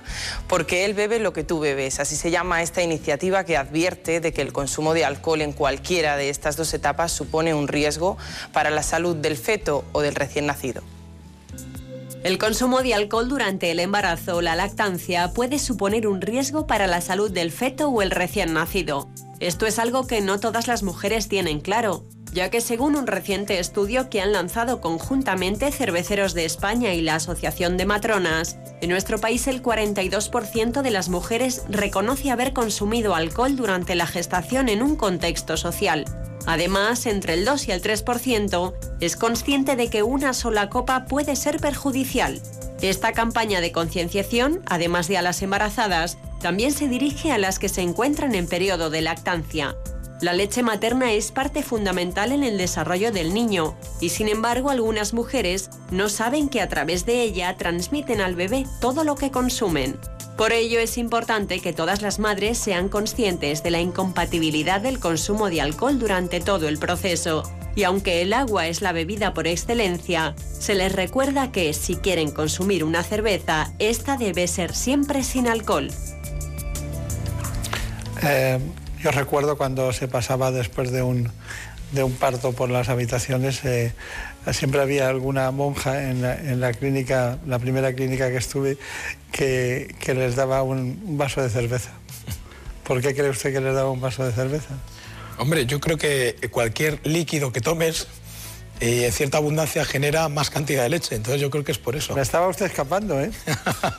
Había, lo tenían relacionado con la, con la lactancia, sí, sí.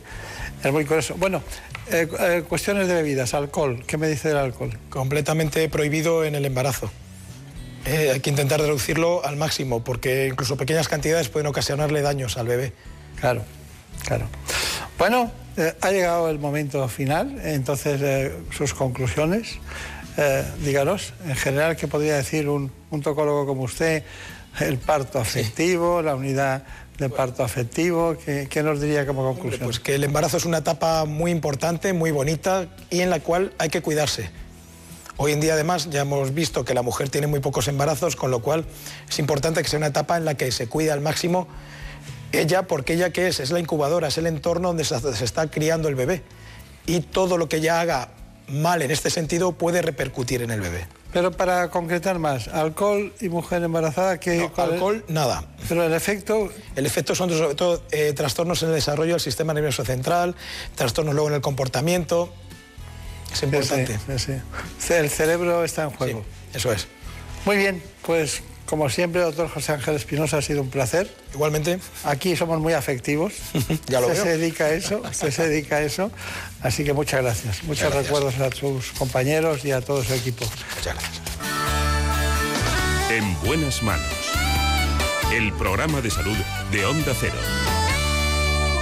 ¿Conoces la relación entre cuidar de tu hogar y cuidar de ti? En Murprotec sabemos que cuando eliminamos las humedades de forma definitiva de tu hogar estamos cuidando de ti y de tu familia. Una vivienda libre de humedades es sana y segura. Llámanos al 930 1130 o accede en murprotec.es. Cuidando de tu hogar, cuidamos de ti. Hola, soy Guiomar, soy paciente de cáncer de mama y tengo 25 años. Yo me llamo Julia, tengo 25 años y soy residente de oncología médica. Formo parte de GEICAM y creo en la investigación, para que Guiomar y muchos pacientes como ella puedan superar la enfermedad. Envía GEICAM al 28014 y apoya la investigación del cáncer de mama.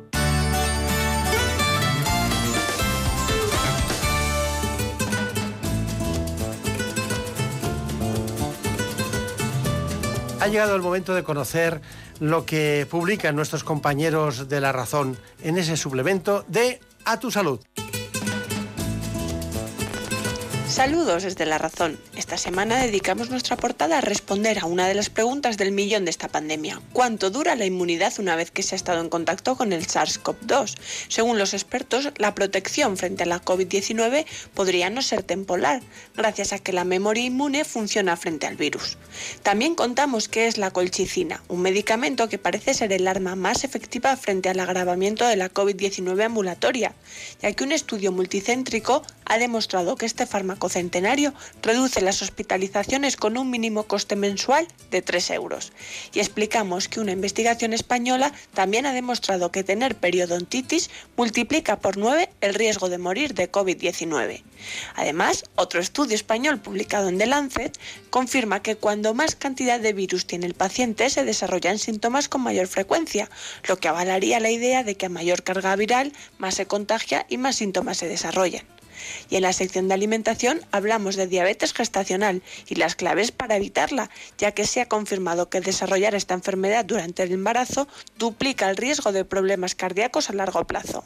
Y en nuestra contra entrevistamos a James Nestor, autor del libro Respira quien confirma que el hecho de no respirar bien nos hace más vulnerables frente a la COVID-19. Pero como siempre, estos son solo algunos de los contenidos. Encontrarán más información en las páginas del suplemento a tu salud y durante toda la semana en nuestra web www.larazón.es barra salud. Sin más, que pasen una feliz semana y cuídense. En buenas manos. El programa de salud de Onda Cero. Y presenta el doctor Bartolomé Beltrán.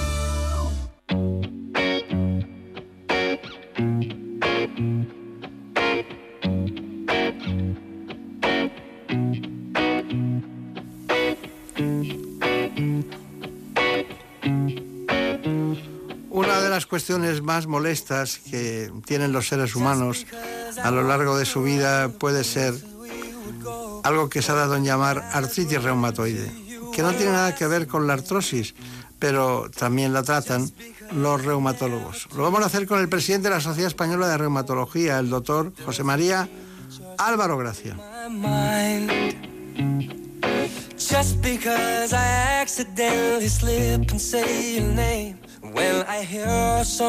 En España, cerca de 300.000 personas sufren artritis reumatoide. Antes de hablar con el doctor Álvaro Gracia, les propongo este informe. Este simple gesto tiene una enorme dificultad para un paciente de artritis reumatoide, una enfermedad inflamatoria crónica de origen desconocido y de base autoinmune. Es la más incapacitante de las enfermedades reumáticas y puede provocar invalidez progresiva. De hecho, si no se controla, acaba dañando los huesos, ligamentos y tendones de las articulaciones hasta deformarlas. e incluso puede afectar a otros órganos internos como el corazón, el pulmón o el riñón. Produce dolor, hinchazón, enrojecimiento, rigidez matutina y aumento de la temperatura de las articulaciones, principalmente en manos y muñecas, aunque también afecta a los pies, codos, caderas, rodillas, hombros y tobillos. En España, 300.000 personas padecen esta enfermedad y cada año aparecen 20.000 nuevos casos, sobre todo en mujeres entre 45 y 55 años. Las terapias biológicas son el gran avance de las dos últimas décadas, pero la detección precoz sigue siendo muy importante para un buen control de esta enfermedad. En la actualidad, solo una de cada tres personas con artritis sabe manejar bien su enfermedad. Bueno, en realidad vamos a hablar hoy de varios tipos de posibilidades que tenemos para diferenciar entre todas las artritis. Piensen ustedes que hay espondiloartritis, también hay artritis reumatoide, artritis psoriásica, lo saben que la tienen y la padecen, y una que llamamos de causa desconocida, que es la idiopática.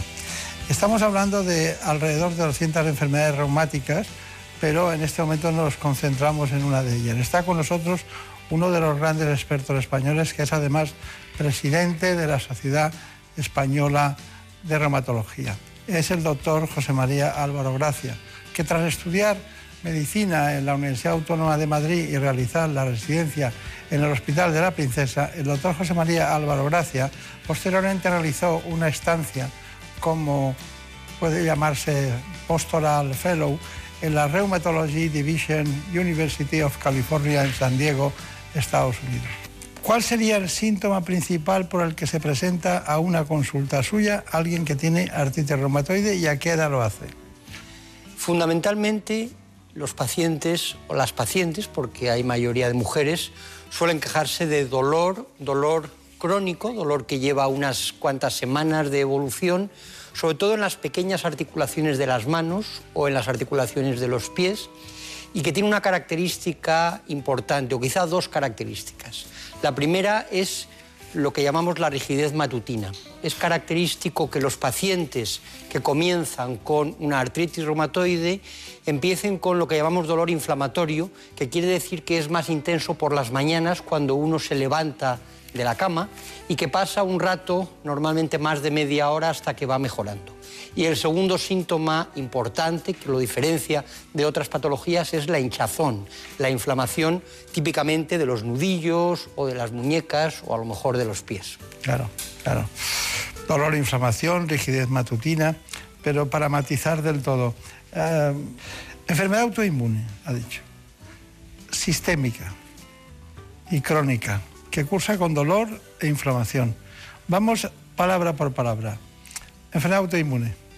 Sí, esto lo que quiere decir es que es una enfermedad en la que el sistema inmune, que en condiciones normales nos defiende de agentes externos como bacterias o virus, pues por razones que no conocemos bien del todo, ataca al propio organismo, ataca a las articulaciones.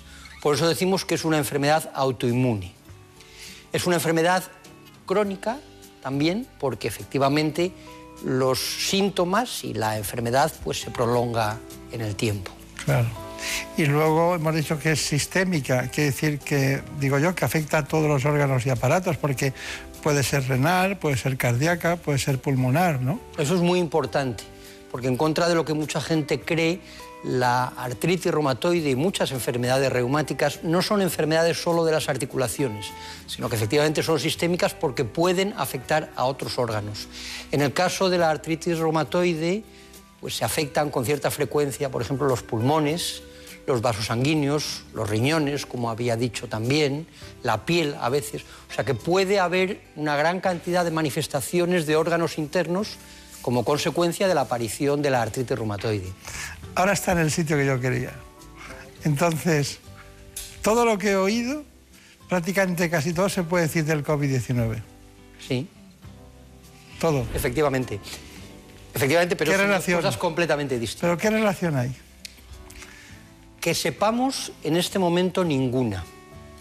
Ninguna quiere decir que entre las causas que se barajan de que pueda desencadenar esa respuesta autoinmune, siempre se ha investigado y se ha hablado de diferentes virus. Entonces se planteó en un momento que eh, algunas infecciones virales podrían, por razones relacionadas con la propia forma de responder del sistema inmune, producir artritis. En este caso, es verdad que todavía hay poca evolución, poco tiempo de evolución de pacientes con COVID, pero no hay ninguna pista de que nos haga pensar que el COVID puede ser una causa de artritis reumatoide.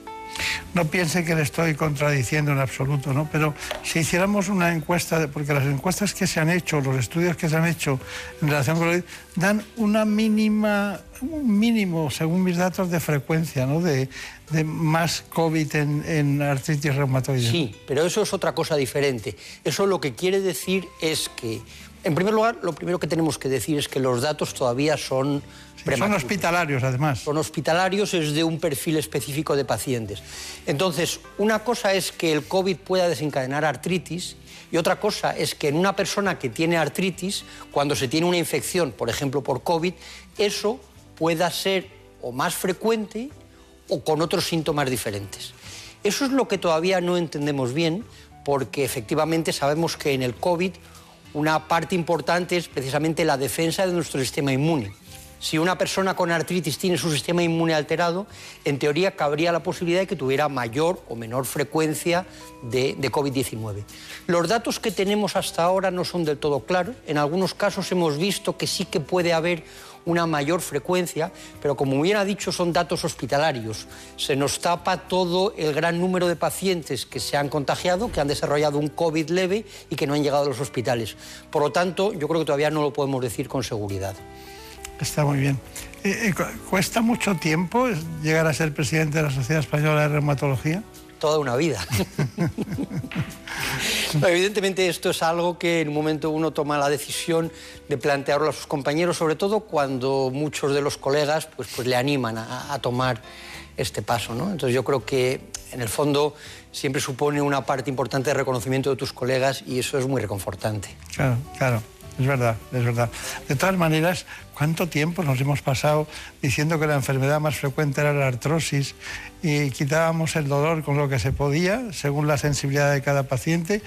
Y, bueno, un poquito de gota, eh, la espondilitis anquilopoyética también y pocas cosas más, ¿no? Todo lo demás era... Y ahora están ustedes muy centrados en todo lo que es vanguardismo de investigación, ¿no? Sí. Claramente el panorama de las enfermedades reumáticas inflamatorias, sobre todo pues, la artritis reumatoide o la espondilitis anquilopoyética, como decía, ha cambiado drásticamente en las dos últimas décadas. Mm. Y eso por diferentes razones, pero quizá una de las más importantes es que el desarrollo de la biotecnología y por otra parte el mejor conocimiento de los mecanismos patogénicos, los mecanismos implicados en la aparición de la enfermedad, han desarrollado nuevas terapias, que son terapias dirigidas frente a algunas dianas específicas, y eso ha cambiado enormemente el perfil y el panorama de los pacientes con enfermedades inflamatorias crónicas como la artritis reumatoide. Claro.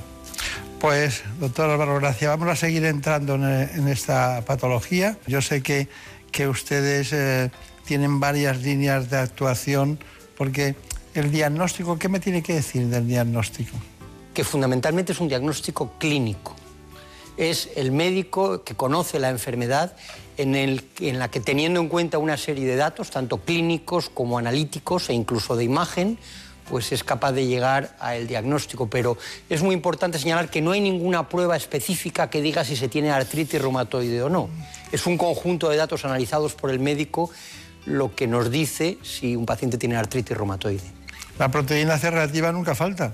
Nunca falta y es muy importante como marcador de inflamación, pero es un marcador completamente inespecífico. La proteína C reactiva puede aumentar desde por una gripe, por un golpe, por, un infarto de miocardio, por una infección, por cualquier cosa. ¿Y qué me dice del dímero?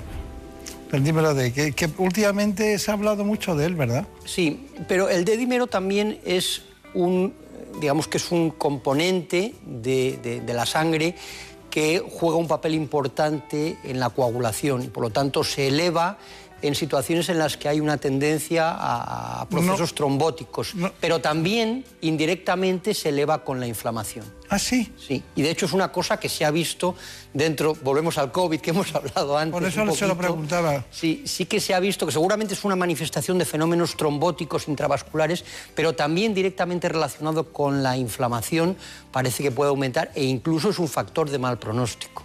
Mm. Sí, ya vi que había mucha gente que no sabía nada del dedímero, me refiero eh, en el entorno de la sanidad, ¿no? Y de repente debieron ver que cuando en los COVID positivos había, había dímero de alto. Entonces dijeron, ¿aquí qué pasa, no?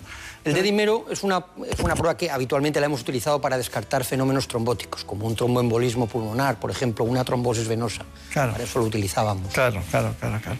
Tenemos que adentrarnos en un tema apasionante que usted maneja exquisitamente según sus compañeros y los propios pacientes, que es el proceso del tratamiento. Eh, yo tengo la idea de que hay tres grandes carriles ¿no? del tratamiento. Uno el clásico, luego ya salen los fármacos modificadores de la enfermedad y finalmente ya hay unas innovaciones increíbles, ¿no? como los JAKs y compañía. Bueno, En definitiva, ahora hablamos de eso. ¿Qué preguntas tenemos de la audiencia?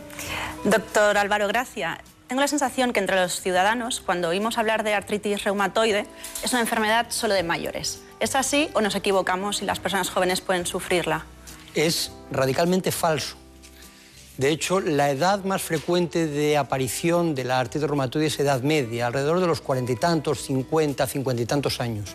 Incluso existe la artritis reumatoide en niños, en niños de pocos años. Luego es una enfermedad que puede afectar a cualquier edad a cualquier persona, más frecuente en mujeres, pero para nada es una enfermedad más frecuente de, mayores. De mayores. Muy bien, pues está bien eso. Vamos ahora con el tratamiento, lo que ha, diríamos, estudiado Javier Sanz. El tratamiento de la artritis reumatoide engloba dos tipos de fármacos, los que se utilizan para aliviar el dolor, antiinflamatorios y corticoides, y los que sirven para modificar la enfermedad a largo plazo. Según la Sociedad Española de Reumatología, no son eficaces en el 100% de los pacientes, por lo que habitualmente el médico prescribe varios de forma secuencial hasta encontrar aquel que sea más eficaz y mejor tolerado. El pilar fundamental de la terapia contra la artritis reumatoide son los fármacos antirreumáticos modificadores de la enfermedad, los llamados FAMES. Según la SER, la prescripción precoz de estos tratamientos es fundamental para reducir al máximo la inflamación articular y la progresión en la enfermedad. En los casos en los que los FAMES no funcionan de forma adecuada, los especialistas tratan la patología con terapias biológicas.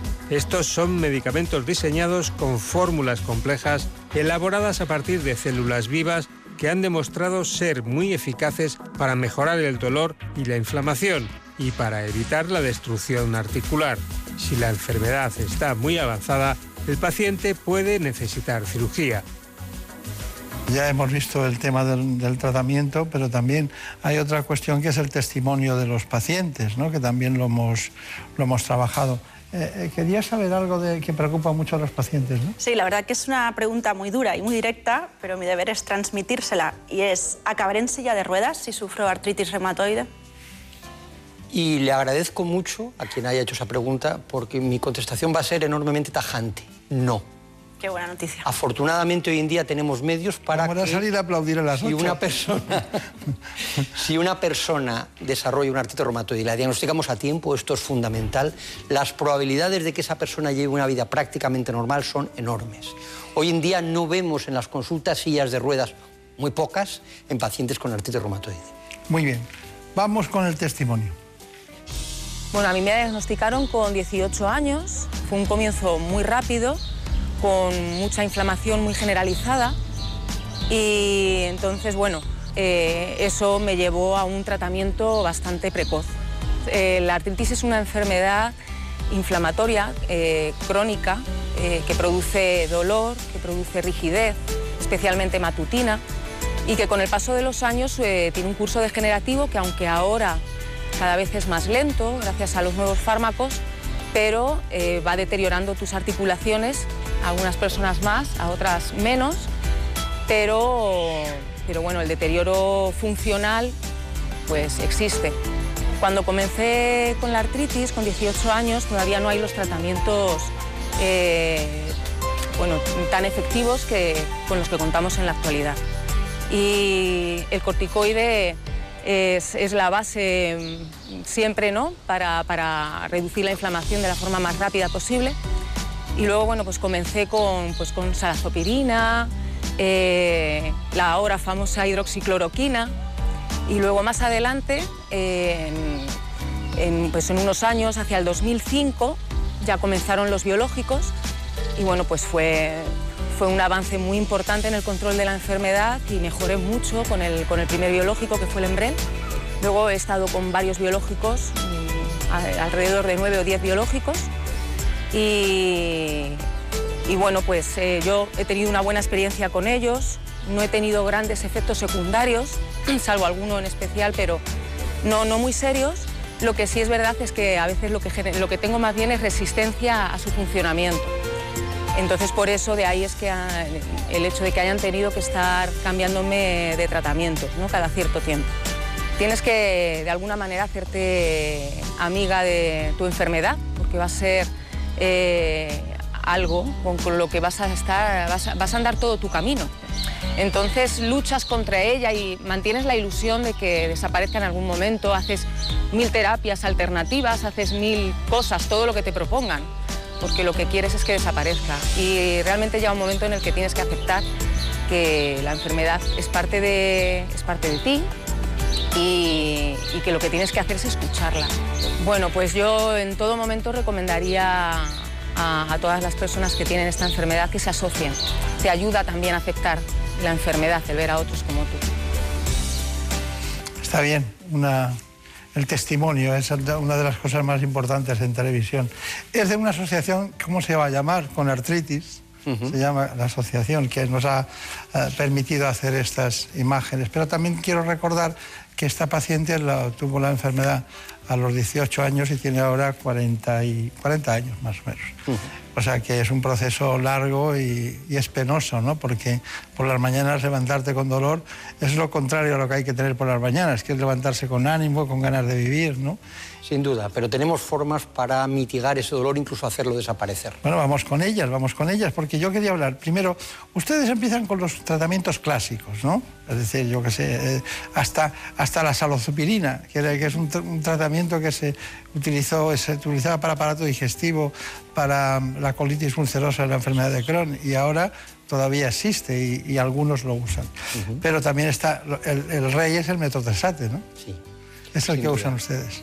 Sí, dentro, eh, como muy bien dijo antes, hay como tres grupos de, medicamentos, los que son tratamiento sintomático y luego los que son capaces de controlar la enfermedad. Podíamos distribuirlos en los clásicos y en los biológicos. Entonces el metotrexate es sin duda el más importante de los fármacos clásicos modificadores de la enfermedad. Qué mentira, ¿eh? Yo empecé a yo conocí el metotrexate para el tratamiento del cáncer de mama hace 35 años o algo así. Pero las cosas buenas perduran en el tiempo. Y metotrexate es uno de los grandes hallazgos en el manejo de, sobre todo de la artritis reumatoide, pero también de otra patología inflamatoria. O sea, que usted va a dejar de cumplir años entonces. Enseguida. metotrexate, muy bien. ¿Cuándo pasamos, cuando, cuando esto no va bien, ¿no? damos, damos un paso al siguiente grupo, que son los biológicos. Pero claro, dentro de los biológicos están los de primera generación, por decirlo de alguna manera, que son específicos y que, y que bueno, y que tienen algo que ver con las citosinas, ¿no? Hay una, hay una, una, eclosión de inflamatoria provocada por las citocinas muy potente y ellos se encargan de hacer la interleuquina 6, creo que Interleuquina 6, el TNF-alfa, la interleuquina 1, hay varias. ¿Esos son los que utilizan después? Sí, fundamentalmente las terapias biológicas son fármacos que, como bien ha dicho, inhiben citocinas o citoquinas, que son proteínas clave en la inflamación. Otra coincidencia con el COVID-19. hay muchas y luego podemos hablar además de, de, algunos de estos tratamientos que se han empezado a probar en el COVID. Lo cierto es que estas terapias biológicas que bloquean citoquinas, como por ejemplo la interleuquina 6, pues son claves, son muy eficaces en la artritis reumatoide, pero también son eficaces para controlar la, tormenta inflamatoria que se produce en algunos pacientes con COVID-19. Y luego ya vienen los fármacos modificadores de la enfermedad, que son dentro de ese grupo los últimos, porque tengo, he anotado hoy eh, decía, bueno, pero tiene que haber alguna investigación de alguna. Me he encontrado con la, la upadarimitip, que... Upadacitinib. Sí. Un nombre complicado. Sí que, que, que, es de Avi, ¿no? Y me, me, ha sorprendido mucho, ¿no? Parece que esta es el último de todos, ¿no? Sí, bueno, es el último de una generación de fármacos dentro de lo que podríamos llamar las terapias más avanzadas. Junto con las terapias biológicas están lo que llamamos pequeñas moléculas. Yeah. Que la diferencia fundamental es que en lugar de tener que administrarse por inyecciones, como ocurre que en las terapias biológicas, se administran con comprimidos, con pastillas. Y dentro de estas hay dos en el mercado ya, que son el tofacitinib y el baricitinib, y hay otras dos que están a punto de ser aprobadas. Una es el upadacitinib y otra es el filgotinib. Todas tienen nombres realmente muy complicados, pero básicamente son lo mismo, son moléculas que inhiben específicamente proteínas, moléculas que sabemos que son muy importantes para la producción de la artritis. Así que es el upadacitinib. Dacitinib importantísimo. Bueno, eh, me gusta porque nos hemos cargado, hemos pasado por los inhibidores eh, de la, de la eh, concretamente de la quinasa esta que es... Y de las JAK, Sí, el JAK, el JAK, que es, ese ya me parece un logro infinito, ¿no? Sí. Bueno, ¿Lo usa usted? ¿Lo usa? Sí, sí, claro que lo utilizamos. El principal avance que suponen estas terapias es que son pastillas en lugar de tener que pincharse. Luego hay algunas diferencias, algunos matices, pero sin duda supone un nuevo avance dentro de lo que podemos llamar el arsenal terapéutico del que disponemos para controlar la artritis. Bueno, pues ahora le vamos a hacer un obsequio que consiste en la información última de este espacio, que es la relación entre artritis reumatoide y COVID-19. Perfecto. El ensayo realizado en el Hospital Valdebrón ha incluido al primer paciente de Cataluña con COVID-19. Se trata de un ensayo clínico con el medicamento Saridumab, en fase 2 y 3, que se está llevando a cabo en diferentes hospitales de España, Italia, Alemania, Francia, Canadá, Rusia y Estados Unidos. Este medicamento está indicado para artritis reumatoide y tiene una gran capacidad de respuesta inmune y antiinflamatoria, por lo que podría ser útil para detener el síndrome de dificultad respiratoria aguda y la inflamación en los pulmones observada en pacientes con infecciones graves por el virus. El tratamiento consiste en una única dosis intravenosa y los criterios de inclusión son tener neumonía y estar hospitalizados con COVID-19 confirmado por laboratorio como grave o crítico o padecer disfunción multiorgánica. Según el Hospital Valdebrón, los datos preliminares de un estudio más simple llevado a cabo en China son alentadores, ya que los pacientes tratados con un fármaco similar experimentaron una mejoría significativa en pocos días. El Hospital Valdebrón está participando también en otros dos ensayos clínicos contra la COVID-19 con Remdesivir, un fármaco que se utilizó durante el brote de ébola del año 2014. El secreto es que no hay que decir el nombre completo del medicamento, que basta decir UPA, ¿no? Esa es la clave. Eso es. o sea, que decimos UPA. ¿Qué decías? Doctor, ya hemos hablado en el programa de cómo afecta el tabaco negativamente a la artritis reumatoide. ¿Y el sobrepeso qué papel juega en esta enfermedad? También un papel muy importante por dos razones. En primer lugar, porque favorece esa autoinmunidad de la que hemos hablado y además es fácil de entender que gente que tiene artritis, que tiene limitación funcional de sus articulaciones, si pesa más de la cuenta, pues tiene más dificultad para desarrollar su vida normal. Claro. Conclusión ya sabe usted que tiene todo el tiempo del mundo. Muchas gracias. Yo creo que lo primero que me gustaría decir es claramente un mensaje de esperanza. Hoy en día la artritis reumatoide es una enfermedad que somos capaces de manejar muy bien. Para ello es absoluta, fundamental, absolutamente fundamental el diagnóstico precoz, que cuando hay sospecha de estos síntomas que el paciente vaya al reumatólogo. Y lo tercero que me gustaría decir es que es fundamental, la principal causa de fracaso de los tratamientos es que los pacientes no los toman. Entonces es fundamental para que una artritis reumatoide vaya bien, además de estas cosas que he dicho, que los pacientes se tomen los tratamientos. Bueno, pues si tenemos artritis reumatoide, si no, si no. tenemos artritis reumatoide. Yo creo que en general lo podríamos aplicar a casi todo. Los tratamientos que indicamos los médicos, yo creo que es una buena idea tomarlos. Desde luego. Yo, mientras que no lleguemos a la UPA, vaya, vaya medicamento. Marina Montiel, muchas gracias. Gracias.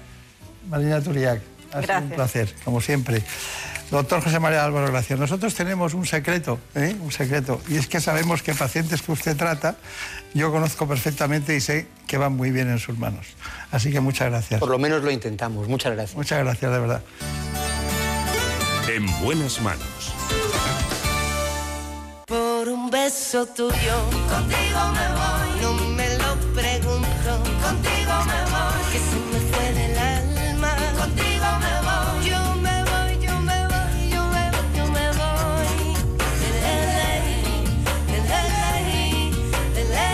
Nos vamos, pero seguimos trabajando para todos ustedes en ese objetivo fundamental de que tengan muy buena salud. Buen fin de semana y hasta pronto. Les recuerdo que en la realización estuvo Nacho Arias y en la producción Marta López Llorente. se dejó llevar y se enreda el tiempo mojando los sueños y tu boca loca me quiso engañar. Por un beso tuyo ya no tengo dueño, acércate un poco, muéveme a besar. Por un beso tuyo, contigo me voy. No conmigo, contigo me voy. Quédate esta noche, contigo me voy. Conmigo, conmigo, conmigo, ay, por un beso tuyo. Contigo me voy. No juegues conmigo. Contigo me voy. Que les vaya muy bien. Volvemos la semana que viene.